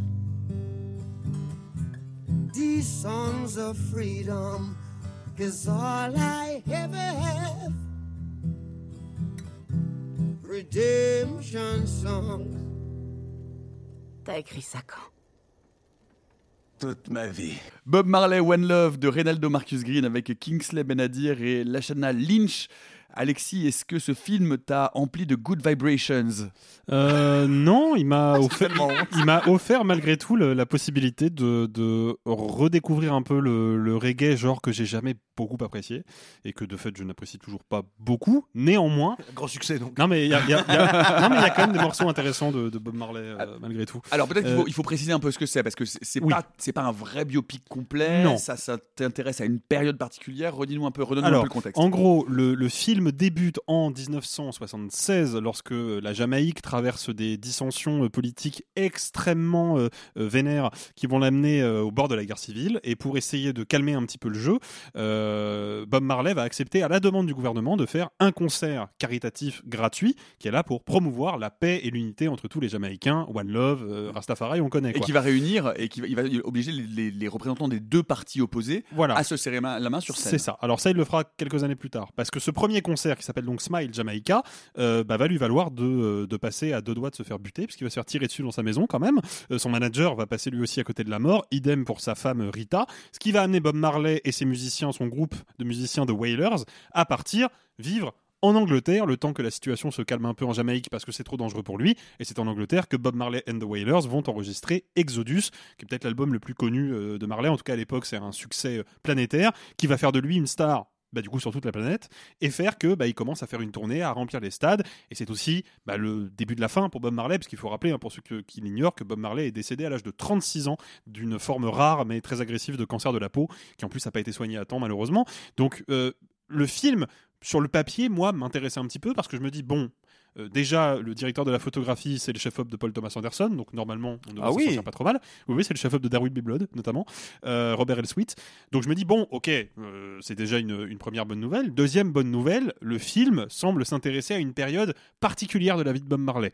Peut-être parce qu'il a quelque chose à me dire de cette période. Peut-être parce qu'il a quelque chose à me dire de qui est Bob Marley à ce moment-là. Peut-être que le film va traiter de son, ses problèmes identitaires, son rapport à la Jamaïque, le fait qu'il s'exile, qu'il arrive à Londres, qui est un moment quand même ambigu pour lui parce que on fait difficilement plus éloigné de la Jamaïque que le Londres de l'époque, d'autant plus que la Jamaïque est une ancienne colonie britannique, donc c'est pas rien d'aller se réfugier à Londres. Et pourtant, c'est à Londres qu'il va enregistrer l'un de ses albums les plus, euh, les plus célèbres et les plus euh, appréciés euh, des aficionados. Donc c'est une période intéressante. Problème, le film est produit par Ziggy, Rita et Cedella Marley. Ils sont tous les trois crédités au générique. Ziggy, c'est son fils, Rita, c'est sa veuve, et Cedella, c'est sa mère. Et donc se pose exactement le même problème que Bohemian Rhapsody, qui était, euh, rappelons-le, hein, euh, coproduit. Ah, Bah, c'était pas bien. C'est pas bien. Pardon. Mais pourquoi c'était pas bien? Parce que c'était coproduit par Brian May et Roger Taylor, les deux membres encore actifs de Queen. Euh, et du coup, bah, on avait un biopic qui était parfaitement consensuel, qui avait pas du tout envie de choquer, qui avait pas du tout envie de cliver. Au contraire, qui voulait ériger Freddie Mercury comme une icône la plus universelle et la plus accessible plus possible. Et, qui du coup le lissait. Et qui passait sous silence euh, des pans très très importants. Bien sûr. euh, Tout son rapport problématique aux drogues, au sexe, etc. Exactement. Mais ça- je te répondrai que Rockatoman était écrit par Elton John en personne. Euh, oui, et pourquoi c'était pas mal. C'est l'accent d'Elton John? Oui, vous Ouais. savez pas Mais- Non mais pour dire, euh, il était impliqué dans le projet. c'est Oui, mais en fait, la, la différence, c'est que Freddie Mercury n'a pas produit son propre biopic. Je peux te dire que si Freddie Mercury avait produit son propre biopic, ça aurait secoué sévère. Oui. Euh, non, c'est Roger Taylor et, Jo- et Brian May qui n'ont jamais été, quand bien même ils ont euh, souvent pris sa défense publiquement et tout, qui n'ont jamais été très très à l'aise avec l'imagerie de l'homosexualité de Freddie Mercury et le fait que tout le monde savait qu'il allait euh, se droguer, se piquer à l'héroïne dans des backrooms un peu bizarres euh, à New York et qu'il vivait une sexualité extrêmement libre. C'est comme ça qu'il a attrapé le sida, dont on te parlera pas du tout dans le film. On te dit qu'il a Mm. le sida, on te dit surtout pas comment il l'a attrapé. Donc tu vois, y une a- séquence clippée. Oui, une séquence très clippée où il y a un gâteau, boit une et voilà. de champagne. Et où c'est voilà, où c'est ouais, où c'est Et où ensuite wow. il va et ensuite il va dans des couloirs un peu rouges et oh, Voilà, c'est- oh, très, très oh. destroy. Euh, bah là, il se passe en fait un peu la même chose. C'est-à-dire que Bob Marley, on peut, on peut euh, analyser cette figure politique, parce que c'est quand même une figure politique, Bob Marley, en plus d'être un artiste, et c'est une figure politique qui cultive un petit peu des zones d'ombre, ne serait-ce que pour le culte euh, des Rastas, par exemple. C'est pas rien de considérer comme la réincarnation de Jésus-Christ l'ancien empereur euh, d'Éthiopie, si je ne dis pas de bêtises. Euh, Selassie Ier. Bon, avoir pour euh, repère principal euh, spirituel quand tu prônes la paix entre les peuples un empereur, ce qui est pas n'importe quoi comme chef d'État quand même, ça pose question. Euh, aller donner un concert au Gabon pour l'anniversaire d'Ali Bongo, ça pose question aussi. Et c'est des trucs que le film aurait pu traiter. Il aurait pu s'intéresser à ces ambiguïtés-là. Prendre le personnage de Bob Marley pour ce qu'il est vraiment, à savoir un être humain qui forcément a des complexités, des zones d'ombre, des mystères et n'est pas facile à comprendre comme ça. Bah non, en fait. mais avec des Ils ont fait exactement la même chose, c'est-à-dire qu'ils ont donné une représentation cinématographique à une icône et une, une légende de la musique en évacuant tout le reste. Bob Marley n'est jamais autre chose dans le film qu'une icône de la musique, il est jamais autre chose qu'un musicien euh, qui euh, propage son message de paix sur toute la planète. Euh, et du coup, bah, le film il n'est pas désagréable parce qu'il est tellement pensé pour être plaisant que de fait il est plaisant. Mais c'est un plaisir qui est très éphémère parce que ils ont pris un personnage super important de la musique euh, internationale et super intéressant à étudier et ils l'ont lissé pour en faire une icône facile à accepter et facile à réceptionner pour n'importe quel spectateur sur la planète. Bah du coup, euh, ouais, ça devient ça devient euh, globalement assez vain. Et d'ailleurs, euh, l'une des, euh, l'un des signes de, euh, de, de ces choix narratifs, c'est que, à part Bob Marley, qui est littéralement dans chaque plan du film, bien sûr, euh, le seul personnage secondaire qui existe un tant soit peu, euh, The Wailers, on les voit quasiment pas, et le seul personnage qui existe un peu, c'est le personnage de sa femme. euh, ouais, Rita, par ouais. la Lashana Lynch, Par Lashana Lynch, et ouais. qui est, euh, qui est qui le- d'ailleurs, euh, on va pas se mentir, existe euh, sans exister, quoi. C'est-à-dire que c'est un personnage qui prendra quasiment aucune décision dans le film, euh, qui sera, qui est là pour pour donner son avis. Mais c'était un peu la même chose avec Bohemian Rhapsody au passage. hein. C'est-à-dire que déjà, bon, les membres de Queen, ils s'étaient tous mis un petit peu euh, sur le côté, quoi. Mais on avait surtout le personnage de euh, Lucy Boynton, qui était donc qui jouait la, la- la première compagne de Freddie Mercury avant qu'il fasse son coming out. Et pareil, le personnage n'avait fondamentalement aucun aucune espèce d'impact dans le récit, mais le film ne cessait de la faire revenir régulièrement pour que elle commente et pour qu'elle donne son avis Mhm. sur la vie de Freddie Mercury, qui était une manière de de- d'ajouter de, la fausse complexité en fait. Mhm. T'as l'impression que le film a un vrai point de vue et a une vraie réflexion parce qu'il y a un personnage dans le film qui a une qui ne cesse de réfléchir et de commenter ce que fait le personnage principal. Mais en fait, ce commentaire-là, il mène nulle part. Le personnage est pas intéressant et ouais, le, le personnage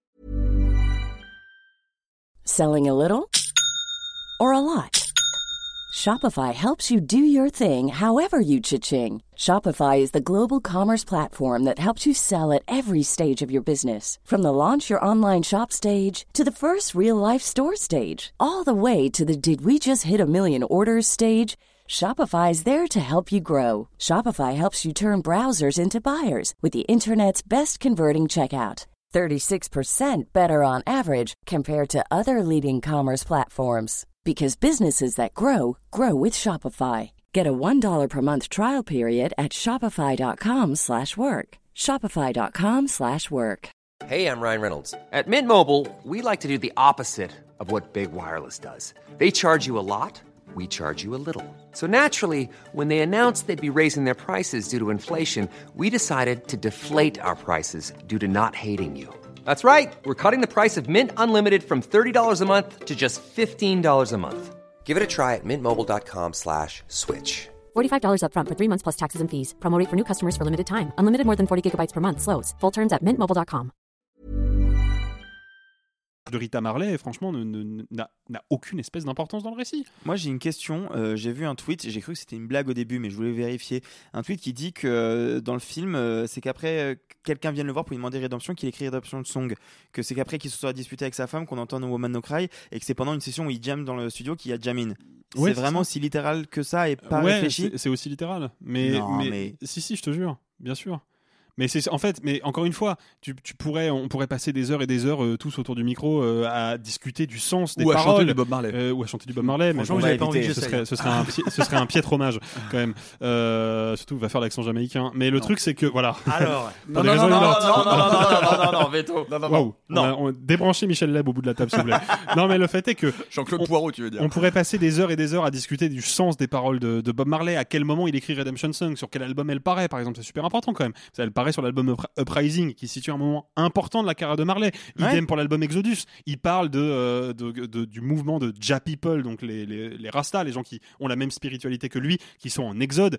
Et il écrit ce morceau-là au moment où il est lui-même exilé à Londres, parce que s'il revient en Jamaïque, il va se faire buter. Donc il y a quand même il y a énormément de choses à dire. Le problème, c'est que si tu fais ça, bah, là, tu fais un film qui est un peu complexe. Tu fais un film qui, d'un coup, est un petit peu plus, plus dur à digérer, Ouais, un peu plus intellectuel. C'est beaucoup plus facile de montrer une scène de dispute conjugale, et puis juste après, tu mets 30 secondes de No Woman No Cry, et comme ça, les gens, ils font, euh, ils font des signes dans la salle et ils kiffent et ils sont contents, C'est triste, et ça ne même. les oblige Ouais, pas à réfléchir. C'est triste, hein. exactement la même mécanique que Bohemian Rhapsody. Hein. c'est exactement avec la, la même avec la chose. dispute où ils font, euh, Boy- bah, où ils font Bohemian Rhapsody. Juste, pareil. c'est un peu mieux emballé. Mm. Et pour le coup, je trouve que euh, Kingsley Benadir est beaucoup plus convaincant Oui. en Bob Marley que, Que Rami Malek. Malek en Freddie Mercury. Parce que je rappelle quand même que C'est pas d'avoir des fausses dents, Voilà, faut aussi avoir un peu des muscles quand on joue Freddie J'allais Mercury. j'allais dire, c'est pas Rami Malek qui jouait Freddie Mercury, c'était un dentier, c'est pas la même chose. C'est- C'était double, double interprétation. Oui, euh, Jean-Claude Poirot Attention, me, me lance pas. hein. Bah, le chauffe pas, il va Me- te faire me un lance pas, accent, parce que là, euh. moi, je vais vous faire, euh, je, je vais vous Non, taper non, un non. petit freestyle. Quoi. Euh, non, non. je, moi, je voulais, je voulais demander parce que je, je n'ai pas vu le film, euh, hélas. Eh ben bravo. Eh ben bravo. Eh ben c'est du propre. C'est du propre. Super, Euh, bonne ambiance. je, je- je voulais demander à, à Alexis, mais tu vois, là tu réfléchis en termes cinématographiques, mais est-ce que finalement, exactement comme Bohemian Rhapsody, dont il est bien parti pour égaler le score euh, pharaonique, en tout cas il démarre, je crois, aussi fort, sinon, voire même plus fort que Bohemian Rhapsody. Carton jaune. voire plus fort que Bohemian Rhapsody, c'est-à-dire il peut, euh, il peut s'y tient euh, s'installer comme un des biopics euh, au succès le plus impressionnant de, ces dernières décennies. Mais peut-être parce que c'est tout simplement parce que le, film ne se pense pas comme œuvre cinématographique, mais juste comme espèce de support promotionnel pour la musique, et en se disant, avec ça, entre les fans qui vont aller le voir parce qu'ils sont fans, et puis les gens qui vont découvrir parce que ils vont voir un film, oh tiens, c'est Bob Marley, et qui après vont aller sur Spotify écouter. Vois, Le, film n'a en réalité pas d'autre vocation que de te présenter en un temps relativement réduit plein de morceaux de Bob Marley pour que tu ailles les écouter après, en fait. Bah, je, je pense que oui, c'est indubitablement une partie du, euh, du processus. Oui, ouais. mais c'est pour ce ça que ce qui- est- ce qui est dommage, Simon, là-dedans, c'est que effectivement, comme le disait Alexis, moi, moi qui suis pas non plus euh, un grand, un grand, un grand fan euh, ni, euh, ni un grand connaisseur par ailleurs, hein, parce que c'est surtout euh, par manque de connaissances euh, du, du reggae ou de, de- de la musique de Bob Marley, à part évidemment euh, Exodus et, et- et ses, et ses morceaux les plus connus. Euh, L'idée, et quand j'ai quand j'ai vu le pitch en me disant, bah, ça se joue sur deux ans et à un moment donné euh, de basculement politique de la Jamaïque, etc. Je me suis dit, il y a un point de vue, c'est-à-dire qu'il va y avoir un discours et on va éviter, on va éviter l'omnibus. L'omnibus dire, euh, l'omnibus Bohemian Rhapsody, etc. Malheureusement, euh, apparemment, ce n'est pas le cas. Bah c'est ça, et surtout que le film assume pas tout à fait de ne s'intéresser qu'à un tout petit bout de la vie de Bob Marley, puisque il y en a pas beaucoup, hein, mais il y a quand même trois ou quatre flashbacks qui vont nous montrer quand il est jeune et qu'il commence à composer ses premiers morceaux, puis ensuite quand il rencontre Rita, et puis enfin quand il forme son premier groupe qui est, je crois, The Wailing Wailers, qui était dans un genre radicalement différent de ce qu'il a fait euh, par la suite. C'est du métal euh, Non, c'est pas du métal. Non, mais c'était un truc un petit peu plus, euh, un peu plus rockabilly, un peu plus euh, radiophonique et moins, euh, moins euh, moins engagé que le que le reggae. Mais le truc c'est que le, le, le film fait comme ça 3-4 flashbacks qui sont pas très encombrants. Moi, j'aime pas trop ça, les flashbacks dans les biopics. Déjà que j'aime pas trop les biopics. Mais, mais voilà, c'est pas trop encombrant. Mais tu sens quand même qu'à un moment, ils se sont posé la question pendant l'écriture de Ah, quand même, on va jamais parler de son enfance. Ouais, on va mettre deux, trois trucs. Et tout ça sonne un peu arbitraire. Et ça qui est dommage. Mais c'est intéressant parce que je renvoie euh, à, à une, euh, à une news ou à, à un commentaire que tu faisais il n'y a pas très très longtemps Ouais, sur les Arthur, biopics. sur les biopics, euh, où tu disais bah, les biopics finalement c'est c'est en train de s'épuiser. Tu nous faisais un peu une prophétie à la Marvel. Euh, bah, manifestement, il y a encore du, il y a encore du monde pour aller voir, euh, pour aller, Bob- pour aller Ma voir Bob prophétie Marley. n'était euh. pas de dire que les biopics c'est que des fours, c'est que je disais que fut un temps c'était une machine à Oscar. C'est un petit peu moins le cas. Et euh, je pense que le cas Bohemian Rhapsody et sans doute Bob Marley, ce ne sont pas non plus des cas qui, généraux. Enfin, je pense que si on prend la liste de- de- des- des 20 derniers biopics, euh, rares sont ceux qui ont ce destin-là. Mm. C'est juste que peut-être que Bob Marley est aussi une figure en fait qu'on n'imagine pas être à ce point-là reconnu et, et idolâtré. Puis, puis c'est une figure euh, populaire et encore une fois, euh, aujourd'hui, on, ne peut, on ne peut que se, se féliciter d'un- film qui dit One Love et euh, qui, qui prône un message un peu de, de tolérance, d'acceptation, de Ah, ça, réconciliation politique. Ça peut- ça, on, peut, Ouais. on, on peut se dire que ça peut faire un peu, un peu moins de mal que, que Oh, le clairement, ouais. Ah, c'est inoffensif totalement. C'est même plutôt bénéfique à ce, à ce compte-là. Bob Marley, One Love de Reynaldo Marcus Green avec Kingsley Benadir et Lashana Lynch. Chez vous, est-ce que vous êtes plutôt pas de femme, pas de pleurs ou pas de bras, pas de chocolat? Vous pouvez euh, nous le dire dans les commentaires. Euh, on refait un petit tour, euh, ben, comme quasiment chaque semaine, par le box-office, puisque autant la Madame Web, elle attire pas grand monde en salle, autant le Monsieur d'Asie, c'est carton plein. Ouais, euh, non, mais je suis, je suis le premier surpris. Je crois qu'on est tous hyper surpris. En deux semaines d'exploitation seulement, la zone d'intérêt, dernier long métrage de Jonathan Glazer, dont on vous parlait euh, bah, du coup il y a deux semaines, et on vous expliquait euh, à juste titre que c'est un projet quand même radical. C'est un film qui est pas facile à vendre, qui est pas facile à regarder, qui est pas facile à distribuer non plus. Euh, va faire un trailer pour la zone d'intérêt qui ressemble un minimum à ce que le film propose, c'est compliqué. Donc c'est vraiment un film casse-gueule pour un distributeur, et donc en deux semaines il a fait 400 000 entrées. Je suis allé re- revérifier les chiffres du démarrage de Anatomie d'une chute. Anatomie d'une chute avait fait un peu plus de 600 000 en deux semaines. Ça veut dire qu'il n'y a que 200 000 entrées d'écart euh, en termes de démarrage entre Anatomie d'une chute, qui a été Palme le succès qu'on connaît, Palme d'Or, etc., et qui n'a pas fini son exploitation d'ailleurs, et la zone d'intérêt. Moi, je pensais vraiment que 200 000, ce serait le score final de la zone d'intérêt. Je Ah pensais bah pas oui. qu'il allait le doubler en deux semaines d'exploitation, donc il Ouais. est très bien parti. Le bouche à oreille a l'air d'être dingue, et je, je suis, je suis hyper étonné, et surtout, je, pense que là, quand même, il se passe quelque chose au niveau du public, parce que faire des points sur le box-office pour donner des chiffres et juste donner des chiffres, c'est pas super intéressant. Il faut prendre un peu de recul et se dire, bah, qu'est-ce que ça nous dit du public?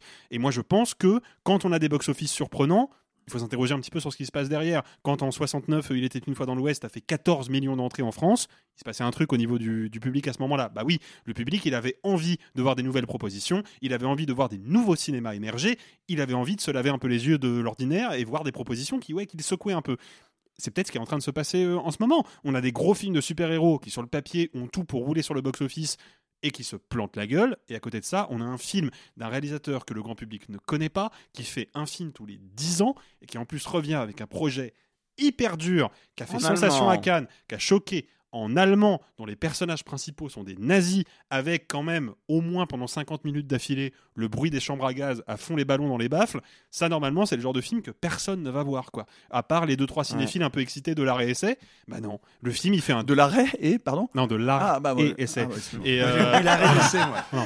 Euh, non, mais le, le, le, le, le film fait un démarrage que, que pourrait faire une comédie française. Enfin, c'est hallucinant. Je vous avouerai. imagine si en plus Glazer avait embauché du Bosque. Ouais, voilà, bah alors là, c'était, là, c'était, c'était Banco Royal. Non, mais je, vraiment, je suis, je suis estomaqué par ce box-office et j'espère fortement euh, que je l'interprète de la bonne manière. J'espère que ça veut nous dire que le public, il commence à se demander vraiment, tiens, qu'est-ce qui se passe en fait dans les salles de cinéma? Est-ce qu'on peut aller dans les salles de cinéma pour juste autre chose que se divertir? Est-ce que le public est pas en train de se reconnecter avec une certaine idée du cinéma, non pas comme un simple divertissement, mais comme un art qui peut nous bousculer un peu, qui peut changer un peu notre regard et qui peut titiller notre curiosité? Est-ce que c'est pas ça qui est en train de se passer? Est-ce que le grand public redevient pas curieux de nouvelles formes de cinéma parce qu'il se lasse des formes de cinéma qu'on lui, euh, avec lesquelles on lui bourre le crâne depuis euh, plus d'une décennie maintenant. Alors, je veux pas casser ta prophétie. Je, je suis d'accord avec toi sur le message renvoyé, que je trouve euh, plus que positif. Je sais pas si on peut dire que 400 000 entrées soient représentatives du grand public pour autant. Bah, c'est un Pour démarrage de film grand public. 200 000 par semaine. Enfin, le nombre de films français qui adoreraient faire 200 000 en Je un suis mois. d'accord, je suis d'accord, mais euh, je suis pas sûr que le film a touché euh, la cible du public qui a besoin de se remettre en cause. Ouais, mais moi, je, je suis désolé. Moi, je me souviens encore de quand il y avait eu les États généraux du cinéma et que euh, on avait euh, cité comme un des, des succès populaires qui qui qui faisait que tout le monde se félicitait. Le film de Rebecca Zlotowski, Les Enfants des autres, qui avait fait, je crois, euh, 300 000 entrées en trois semaines à l'époque, un truc comme ça. Et c'est un film avec Virginie Euh, c'est un film où normalement tu as une star. Non, non, non, mais je suis d'accord, Il n'y a pas beaucoup de nazis. Ouais, voilà, normalement, c'est le genre de mais film. tu Tu, vois, te dis, ouais, bah, ça monte à, à peut-être 500, 600 000. Ça avait fait 300 000. Tous les cinéphiles étaient un peu en mode bon, bah, et Zlotowski, du coup, les gens passent un peu à côté. Le milieu avait l'air de s'en féliciter quand même, parce qu'à l'époque, les chiffres n'étaient pas ce qu'ils sont aujourd'hui. Tout le monde tirait la gueule, donc on était content qu'au moins celui-là, il y ait 6 chiffres d'exploitation, parce que c'était pas le cas tout le temps. Euh, et là, on a un film, encore une fois, qui est vraiment pas Mhm. accessible, qui fait 400 000 entrées en deux semaines. C'est délirant. Franchement, c'est délirant.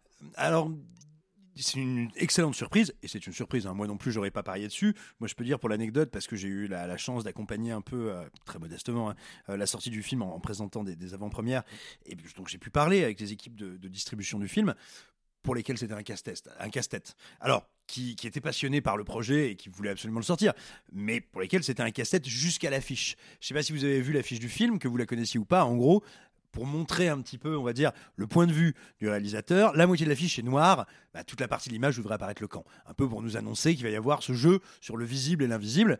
Mais ce qu'il faut bien comprendre, c'est que une affiche intégralement noire sur, sur la moitié, pour un imprimeur et pour un distributeur et pour des communicants, c'est un cauchemar. Parce que à l'œil, ça se voit très mal. Si vous n'êtes pas en pleine lumière dehors, bah, une affiche noire, on ne voit pas grand-chose. Ça rend le vert, parce que l'image est majoritairement verte en dessous, difficilement lisible. Bref, jusqu'à l'affiche, ils étaient en train de se dire on est foutu.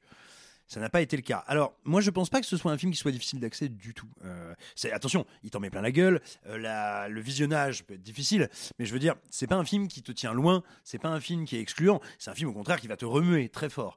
Et c'est un film dont tu comprends les enjeux. Tu comprends que t'es avec des nazis, tu comprends que t'es à côté du camp, et tu sais pas et que ce soit Auschwitz, Birkenau ou n'importe quel autre, tu comprends bien ce qui se passe.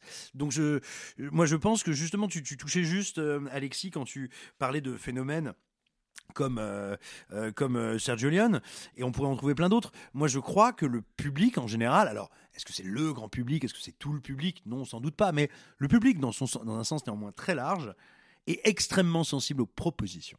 C'est pour ça que Avatar a été un succès absolument démentiel à l'époque, parce que ça n'avait jamais été fait. C'était une proposition.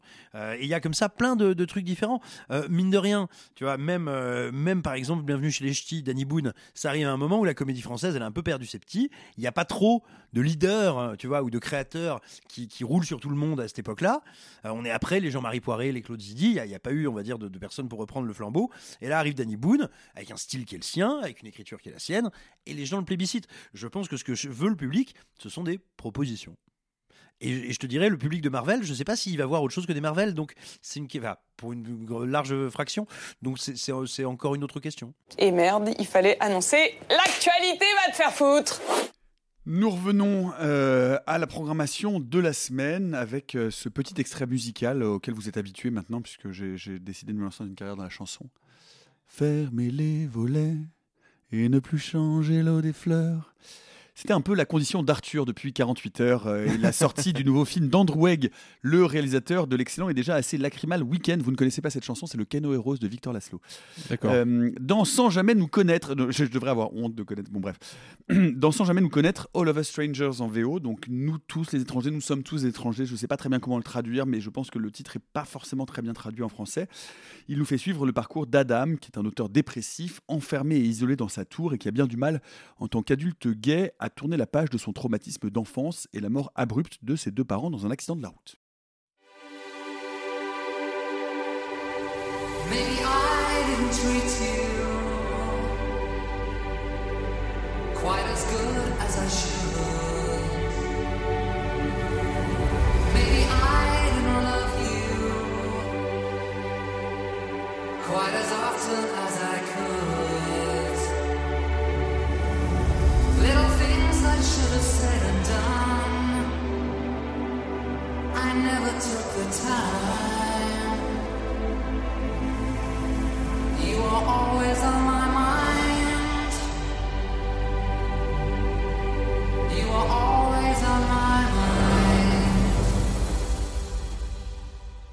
Sans jamais nous connaître d'Andrew Egg avec Andrew Scott et Paul Mescal, pour l'écrasante majorité de cette équipe, on est très très très élevé sur l'échelle du chialomètre.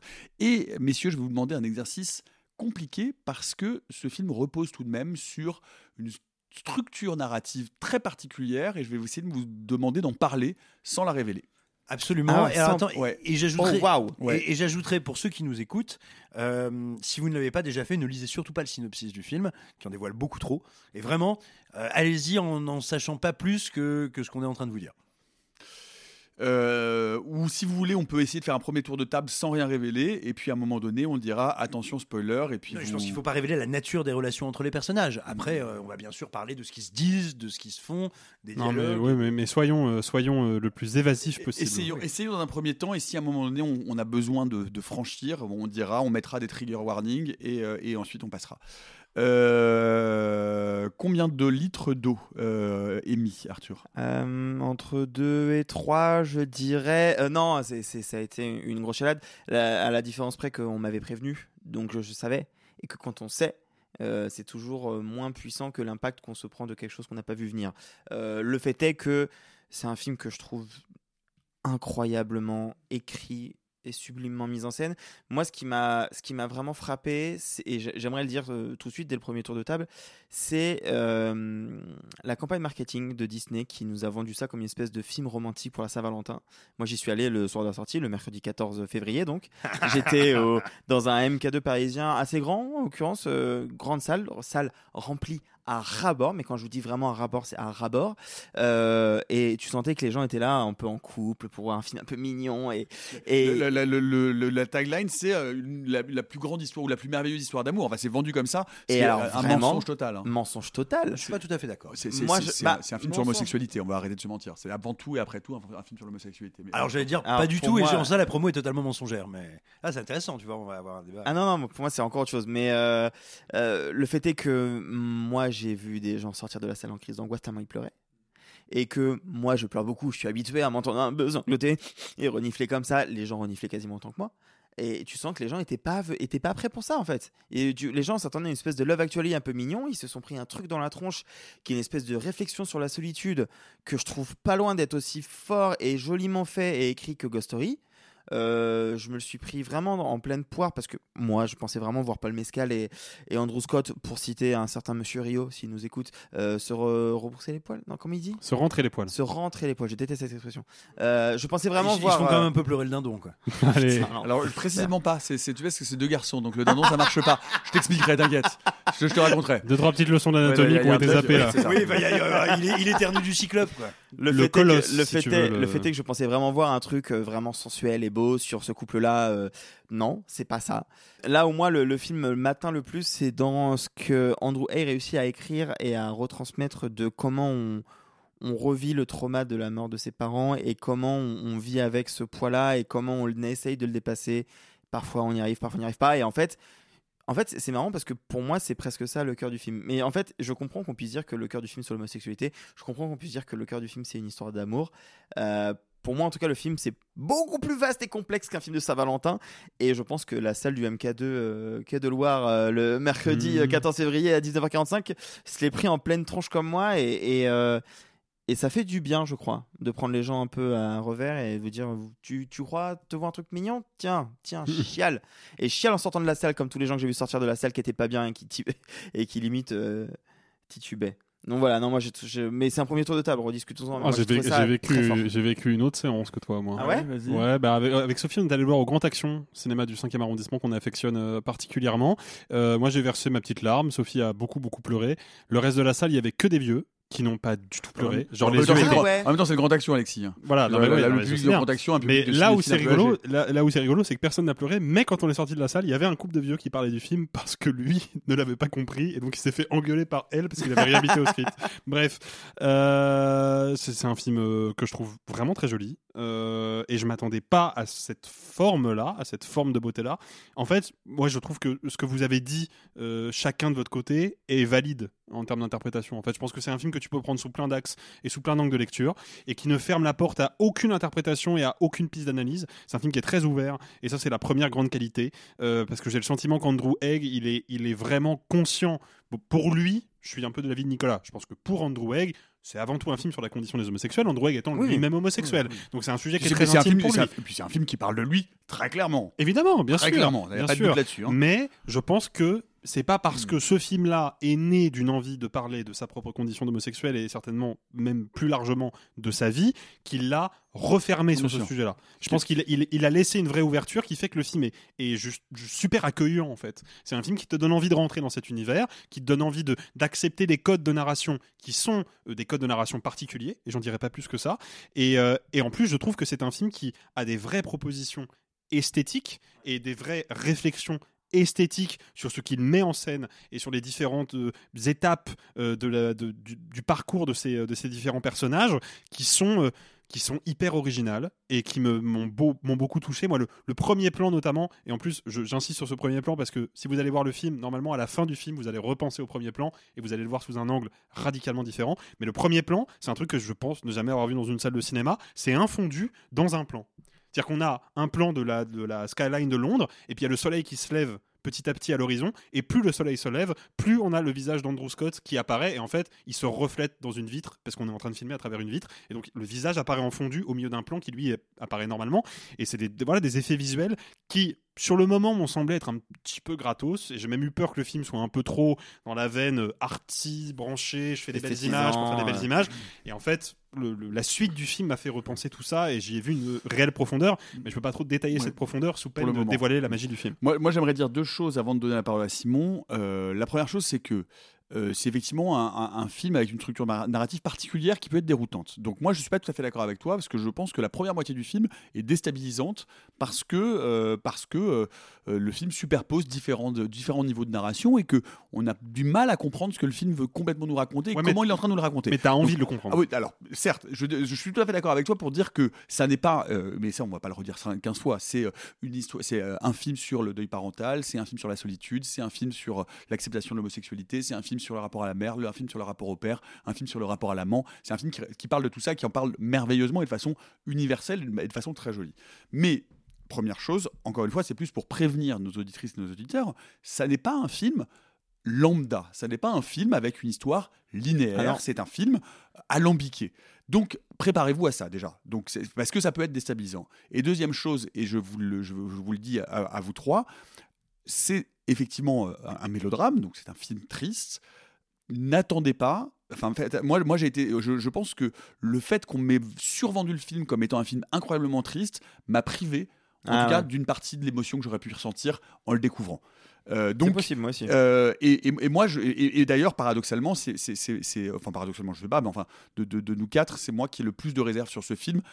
Et également parce que le premier long métrage d'Andrew qui s'appelle Weekend, je le tiens comme étant l'un des plus beaux films sur l'amour et sur la, rencontre amoureuse et sur une explosion d'histoire d'amour qui est l'histoire d'un, type qui, est- célibataire et il sort en boîte euh, avec des copains et d'un seul coup dans, une boîte il rencontre un mec avec qui il passe la nuit et pouf c'est une espèce de, flash fou, euh, il baise, machin, etc. D'ailleurs, il reprend d'ailleurs des- des, euh, il y, a des- scènes de, ce film de Love and Stranger qu'on retrouve dans le week-end, sauf qu'ils se rendent compte à un moment donné que ce grand flash amoureux pour ce- cet homme qui ne croyait plus à l'amour, eh bien, euh, son compagnon de, soirée, de week-end, doit partir le lendemain pour s'installer en Australie, et donc il ne reste qu'un week-end à passer ensemble. C'est un film absolument bouleversant sur l'amour.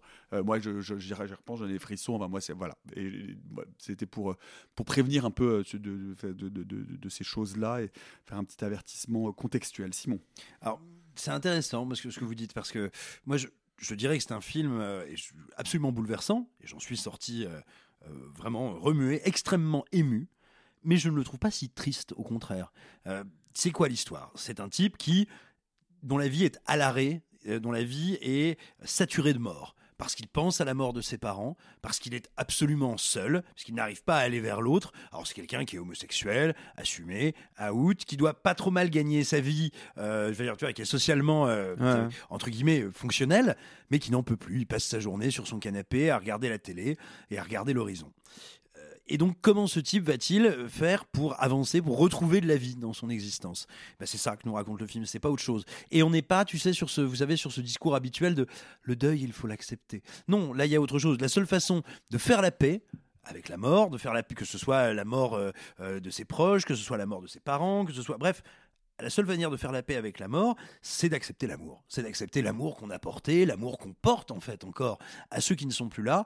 Et c'est pas une idée, voilà, de faire avec tout simplement ou de faire, voilà, de faire son deuil de manière classique. C'est plutôt une idée d'accepter que dans tout il y a de la vie, qu'il y a de la lumière, y compris enclose dans les ténèbres. Et c'est là où il faut qu'on parle un peu de la mise en scène euh, et de la mise en image du film que moi je trouve stupéfiante.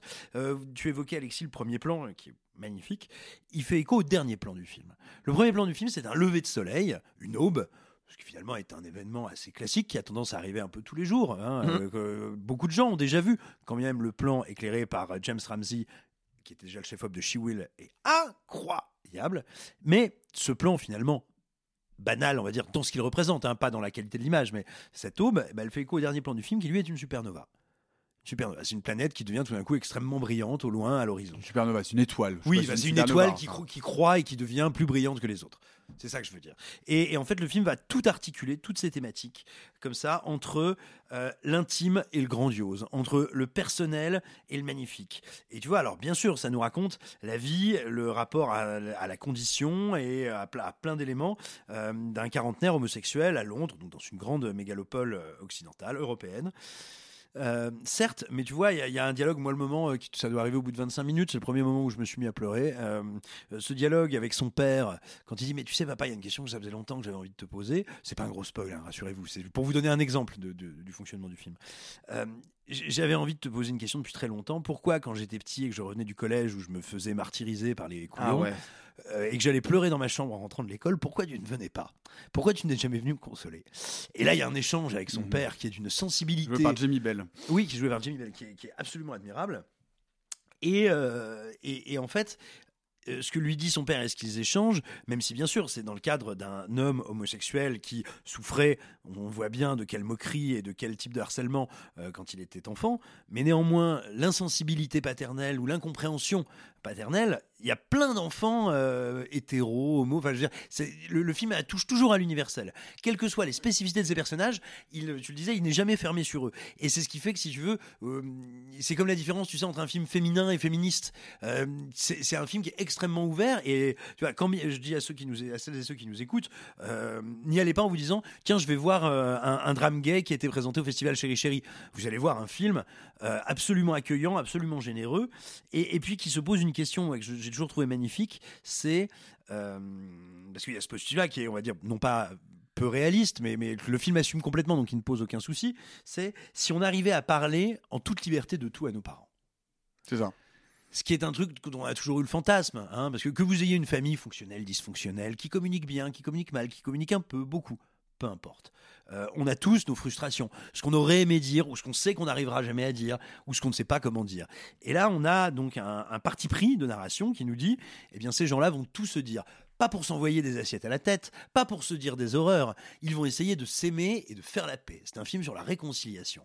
Alors oui, certes, dans des conditions très tristes, avec un contexte euh, dramatique pour les personnages. Mais moi, ce que j'y vois, c'est un très très grand film, oui, et de l'amour et de la réconciliation. Et ça, je trouve que c'est très rare. C'est pas un truc que je vois souvent à l'écran. Et, encore une fois, euh, Andrew Haig, que ce soit par son découpage qui est très très proche des visages de ses personnages et avec la photo de James Ramsey, ils arrivent à faire un truc. Le film n'arrête pas de dire qu'il est accueillant. Même les scènes de nuit bleutées, elles sont chaudes. Tu vois, elles sont pas froides. Et je trouve que le film fait un effort continu pour témoigner de l'humanité avec laquelle il traite ses personnages, qui est vraiment qui est, splendide. De toute façon, là, tu parlais la, la- nuit, mais pour moi, il y a un travail sur la lumière qui est splendide de A à Z. Non, et pour, pour continuer sur ce que tu dis, moi, j'ai été frappé parce que je, pareil que Nico, euh, je pense que j'ai pas autant pleuré parce qu'on m'a beaucoup averti que j'allais beaucoup pleurer. Euh, J'étais surpris, j'ai trouvé le film très drôle aussi. Mais vraiment très drôle. Et la salle entière euh, euh, dans laquelle j'étais riait vraiment aux éclats à certaines scènes. C'est une force d'écriture parce que tous les moments un petit peu drôles surviennent à un moment où effectivement tu viens de te prendre un parpaing euh, d'émotion dans la tronche et en même temps il réussit à ne jamais tomber dans le trop euh, drôle ou le trop euh, facile, le côté euh, tu pleures, tu ris, tu pleures, tu ris, tu pleures, tu ris. Parfois tu ris pendant que tu as encore les larmes aux yeux, parfois tu ris alors que en fait tu es, sur un- une autoroute de tranquille pendant 5 minutes et 5 minutes de tranquille sur ce film. C'est bien vu qu'il dure que 1h45. Euh, ce que je veux dire c'est que il y a et, et c'est pour moi l'une des plus grandes forces du film en plus de l'interpré- l'interprétation d'Andrew Scott qui est vraiment remarquable, c'est vraiment un travail d'écriture et pas juste sur la manière d'enrober son histoire, mais sur les dialogues sur ce que traversent les personnages, sur à quel moment telle évolution peut survenir et comment euh, telle interruption va, va surgir dans l'espace. Enfin bref, je trouve que vraiment, c'est pour moi, c'est un exercice d'écriture. Et de voir que le personnage principal est en train d'écrire un scénario, euh, bah forcément, ça se renvoie à est-ce que c'est pas aussi Andrew Hay qui raconte lui? Enfin, du coup, je trouve que le film a une ampleur d'écriture que je trouve euh, presque vertigineux, comme cette tour. Euh, au final. ouais. Je- non, je trouve que c'est vraiment euh, très fort. J'ai juste un petit point négatif et je me permets de le dire. Euh, je pense qu'une des raisons pour lesquelles je n'ai pas été aussi ému que je crois j'aurais aimé l'être est que l'un des points peut-être les plus essentiels de la chialaderie de sa conclusion, je l'ai deviné très vite au début. Euh, ce qui n'était pas le cas de Bah, ma moi, conjointe avec qui j'étais. Ouais, Euh, elle, elle n'a pas du tout Ouais, venir. Et donc, elle, elle s'est pris euh, la fin en pleine gueule comme un train et c'était très compliqué. Et moi, vu que je l'avais anticipé, pour moi, j'ai un peu vu tout le film avec ce prisme-là. Et du coup, ça m'a un Moi petit aussi. peu Mais en fait, mis moi- moi- légère distance. Ah ouais. J'aime Ah ouais, le film moi- pour autant. hein. Moi, c'est mais Ah au ouais. point tel qu'à la première apparition, tout de suite, je me suis dit. hmm, Ah mais tout de suite, Ah, mais moi, pas- immédiatement. pas- Ah, moi, pas- moi, moi, moi, moi, euh, à la première. Moi, je me suis dit qu'il fallait très très vite que la mode évolue parce que j'adore Paul Mescal, mais il faut apprendre à ce garçon à se raser. mais à part ça, Non, il, est, il est sexy comme Arrête, tout, il il est est beau beau. comme le jour. Non, mais- Sa Avec sa barbe là et ses petites, ses petites canines là. Moi, j'ai, moi, j'ai, j'ai- Petite canine. je me suis. Bah oui. Ah, non, Peut-être. Il y en a sûrement. Non, mais tu sais quoi, je, je me rends compte, je me rends compte en en parlant que ouais, je, je me, je me souviens de ce que j'ai dit à Sophie hier, et effectivement, je l'ai cramé ce truc-là. Ah ouais? Ouais, j'ai eu cette intuition, mais mon esprit l'a chassé entre temps. parce que je, mais en fait, je ce qui rend le film assez hypnotique, je trouve. Et pareil, j'ai pas vu ça aussi bien fait au cinéma euh, depuis très longtemps. Je suis même pas sûr de l'avoir vu tout court en fait. Mais j'ai vraiment le sentiment que le film existe dans cette espèce de, de, de zone grise qu'on a déjà tous expérimenté au moins une fois. Vous savez, quand on se rend compte que quelque chose qu'on était sûr d'avoir vécu, en fait, on l'a rêvé la nuit dernière.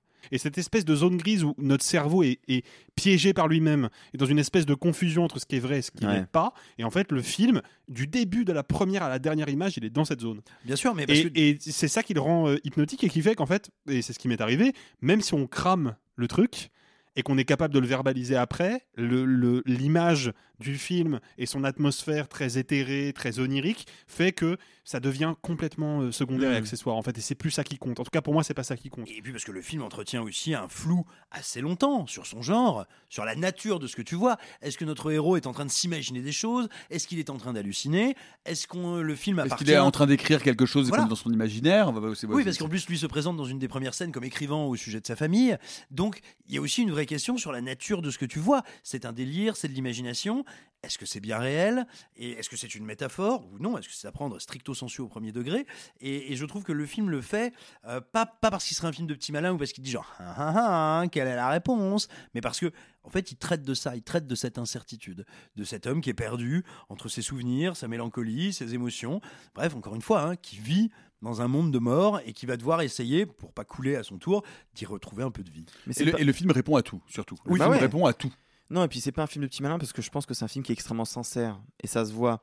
C'est ça en fait qu'on reproche au film de petit malin, c'est qu'on sent qu'il y a un peu un côté artificiel de hey, tu l'as vu mon truc. Non, là tu sens que c'est profondément sincère. Moi je l'ai je l'ai pris comme une comme une psychanalyse pour Andrew Way ce film. Je pense que ça a été le cas pour lui et je me le suis pris en pleine tronche. Moi aussi, Mhm. je me suis posé des questions sur plein de choses Bien après sûr, sur ma famille et sur moi. Donc euh, Et, et alors, et puis, on, on l'a dit, hein, la, la photo est magnifique, la mise en scène est très intelligente, très précise. Néanmoins, à mon sens, on n'est pas non plus dans le syndrome du film qui veut être trop beau, trop doux, trop délicat. Et il traite avec une certaine frontalité, euh, notamment lorsqu'il évoque euh, bah, la mort des, des parents du, du personnage principal, la manière dont il la traite, la manière dont lui a l'occasion sur ce sujet-là. Et la dernière séquence qui met en scène les parents est d'une certaine frontalité hein, sur ce que c'est que euh, euh, la mort, la perte toutes les questions qu'on pourrait se poser. Vous savez, une question aussi bête que est-ce que je vais avoir mal quand je vais mourir? Et ben, le film les aborde de manière très frontale. Tu vois, là, par exemple, moi, ce qui était ma limite avec Aftersun, qui est un excellent film, hein, c'est pas le problème, c'est que je trouvais Aftersun un tout petit peu trop chichiteux, un tout petit peu trop. euh, Regarde comme l'émotion est toute parfaite, et toute mignonne, et toute douce. c'est pas le même projet. Je te dis pas que c'est pas le même projet, mais je te dis là où, voilà, pour moi, Aftersun Ouais, ouais. a été un tout petit peu trop euh, dufteux. Tu as dufteux et onirique. Je trouve que là, quand bien même on est dans un film intensément poétique, il reste arrimé à des émotions et à des thématiques très concrètes et très dures. Et ça lui, et ça lui réussit. C'est donc euh, All of Us Strangers sans jamais nous connaître d'Andrew Egg avec Andrew Scott et Paul Mescal. Et vous, qui aimez-vous le plus? Est-ce que c'est votre père ou votre mère? Ou nous? Alors si c'est nous déjà, bon merci. Un peu bizarre, mais Abonnez-vous mais- Consultez quand même. Consultez quand même. Ouais. Voilà. Consultez un professionnel. On passe à la séquence qui fait briller plus fort que le soleil la critique cinématographique française. Vite fait, mal fait, la critique en 30 secondes. Et on commence avec le Molière imaginaire d'Olivier Pi. Et c'est Arthur qui s'y colle. Je sais pas si vous connaissez Olivier Pi.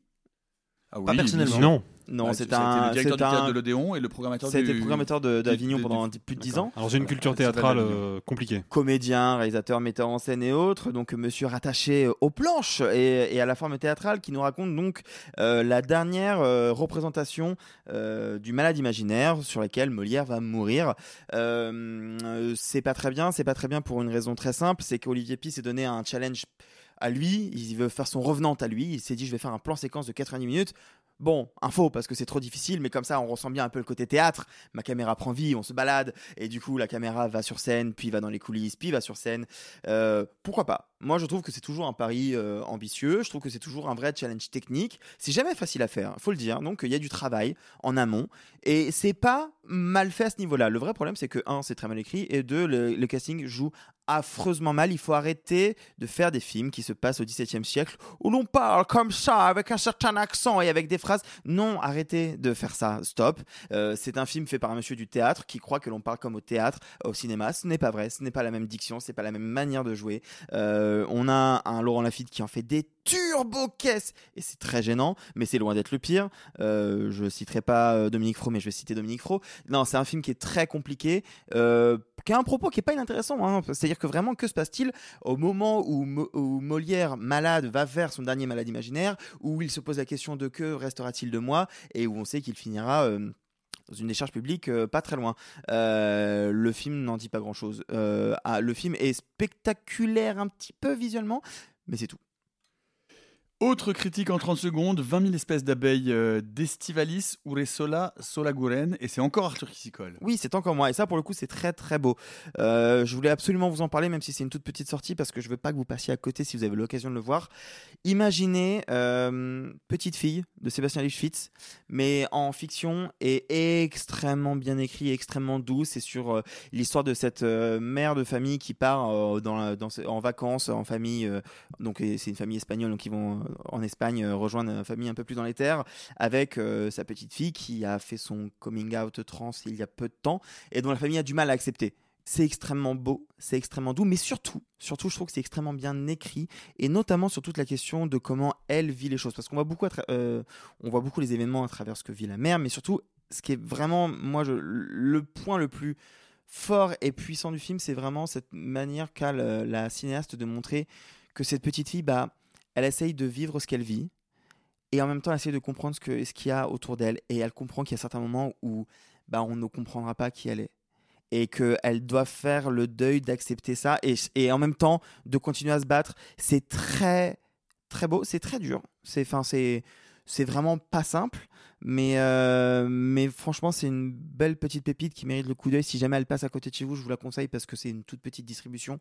Mais ouais, euh, 20 000 espèces d'abeilles, c'est euh, au niveau chialade, on n'est pas loin du Andrew Way. 20 000 espèces d'abeilles d'Estivalis Uresola Solaguren, et on finit par le film que vous attendez en secret toutes Ah là et là. toutes. Tu sais que je suis dégoûté de l'avoir raté. hein. Ça devait pas être un 30 On peut le dire. Ça devait pas être un 30 secondes. On devait faire un vrai débat d'environ 30-40 minutes. Simon et moi, tous les deux. 45 minutes, on a même dit peut-être 50. Ouais, c'est ça. calmez-vous, calmez-vous, calmez-vous. Et je suis Moi, dégoûté, j'écoute les épisodes deux fois, l'enregistrement et au montage. Donc pensez à moi un peu, s'il vous plaît, quand même. C'est Chien et Chat de Rim Kérissi, euh, Simon. En préalable, je tiens à dire que, et vraiment, il faut que je le dise en préalable, en préambule, que j'ai beaucoup de sympathie et de curiosité pour Rim Kérissi et pour sa carrière. Et je ne suis dénué de tout second degré, parce que je trouve que comme comédienne, elle a une énergie absolument remarquable. Euh, elle, euh, elle change tout le temps de casquette. On l'a connue euh, scénariste, scénariste chez Besson, metteur en scène régulièrement, et c'est encore le cas ici. Bref, c'est quelqu'un dont voilà, je trouve l'énergie assez communicative et, et qui a l'air de, de- vraiment de, de- foncer avec des envies de cinéma bah, assez variées, assez différentes les unes des autres. Et donc voilà, c'est quelqu'un qui m'est immensément sympathique. Une fois que c'est dit, le film c'est quand même une grosse chasse. Et, euh, et ça c'est dommage. Euh, comment expliquer ça? Euh, Dites-vous qu'en gros voilà, c'est imaginez l'incroyable voyage, mais qui aurait été mastiqué pendant 8 ans par Philippe Lachaud et qui vous crache à la gueule. Voilà, en gros donc on a des, un chien et une chatte, et je dis une chatte à dessin, qui vont chercher leur maître entre Montréal et New York, je crois. Alors à côté de ça, il y a voilà, une affaire de on cherche nos animaux. Oh là là, Philippe Lachaud poursuit Franck Dubosc qui est un Le film semble, à divers degrés, euh, s'adresser aux enfants, ce qui n'est pas une mauvaise chose. Et vraiment, s'adresser aux enfants, leur faire un film pour eux, pas un truc à la Pixar qui peut se lire avec 15 degrés de lecture. Non, non, film pour les gosses. C'est très bien, ma foi, hein, c'est pas un problème. Et sauf que ce film pour les gosses, il est écrit par des gens qui ont vraiment envie de faire des blagues de huc pour les adultes. Et, en fait, euh, honnêtement, moi j'aurais été dans la salle avec un gamin. Et pourtant, moi, je je- j'arrête pas de dire qu'il faut regarder les films trop tôt, et, euh, et je parle des fois à, à mon beau-fils avec un langage euh, euh, fleuri. Néanmoins, quand la grosse chatte, elle dit au petit chien Eh, tu veux voir mon boule? Je savais pas trop où me mettre.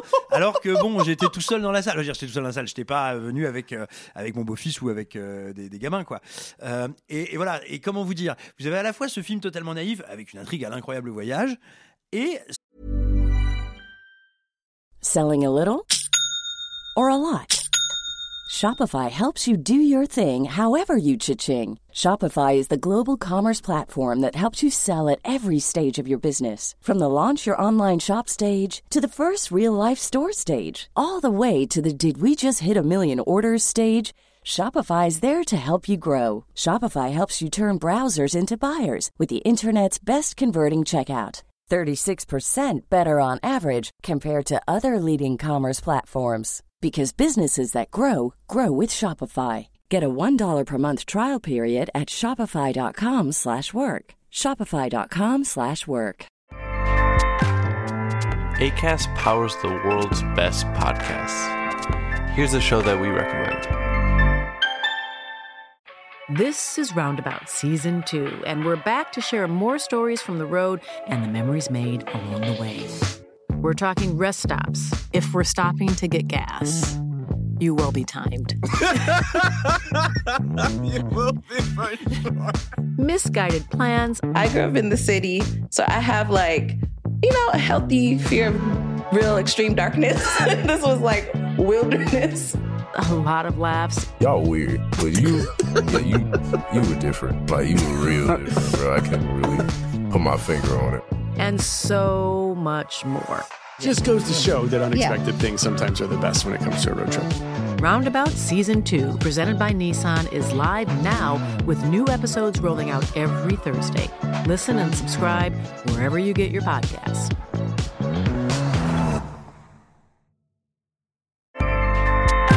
ACAST helps creators launch, grow, and monetize their podcasts everywhere. ACAST.com. Ces films pour espèces d'ados, euh, tu sais, dont la, la crise de sébum est sur le point de provoquer euh, une forme d'éruption, euh, le genre de truc collant, quoi. Et, et ce mélange donc ne prend pas, pas bien, pas franchement. Et non, après moi, ce qui me désole La, un la peu- laideur des effets spéciaux, on en parle ou pas? Bah après la laideur des effets spéciaux, elle, le- le- la, la chatte et le, bébé chien sont en effet en, en effet spéciaux numérique. numérique tout le temps. Ouais. Et alors j'allais en parler. euh, je suis partagé sur la question en fait, parce que euh, à la fois ça leur donne une certaine liberté pour leur faire avoir des tronches pas possibles, un peu cartoonesques. C'est pas toujours bien fait, mais ça permet des trucs un peu rigolos, un peu marrants. Et dans le cadre d'un film pour enfants, c'est pas déconnant finalement. Néanmoins, quand je repense, parce que du coup je me, j'ai fait une Arthur, j'ai revu avant le film euh, Mais non l'incroyable voyage. Mais non pour être- non mais Ah, tiens, affiche. j'étais curieux de pouvoir. Non, faut pas déconner.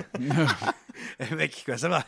Euh, non, euh, non, pour voir combien, pour pour comparer un petit peu, tu vois, la, la- la manière de faire, quoi, le- la, ma- le- la manière de faire un film qui est vraiment, dans- me semble-t-il, sur le papier, un peu du même type.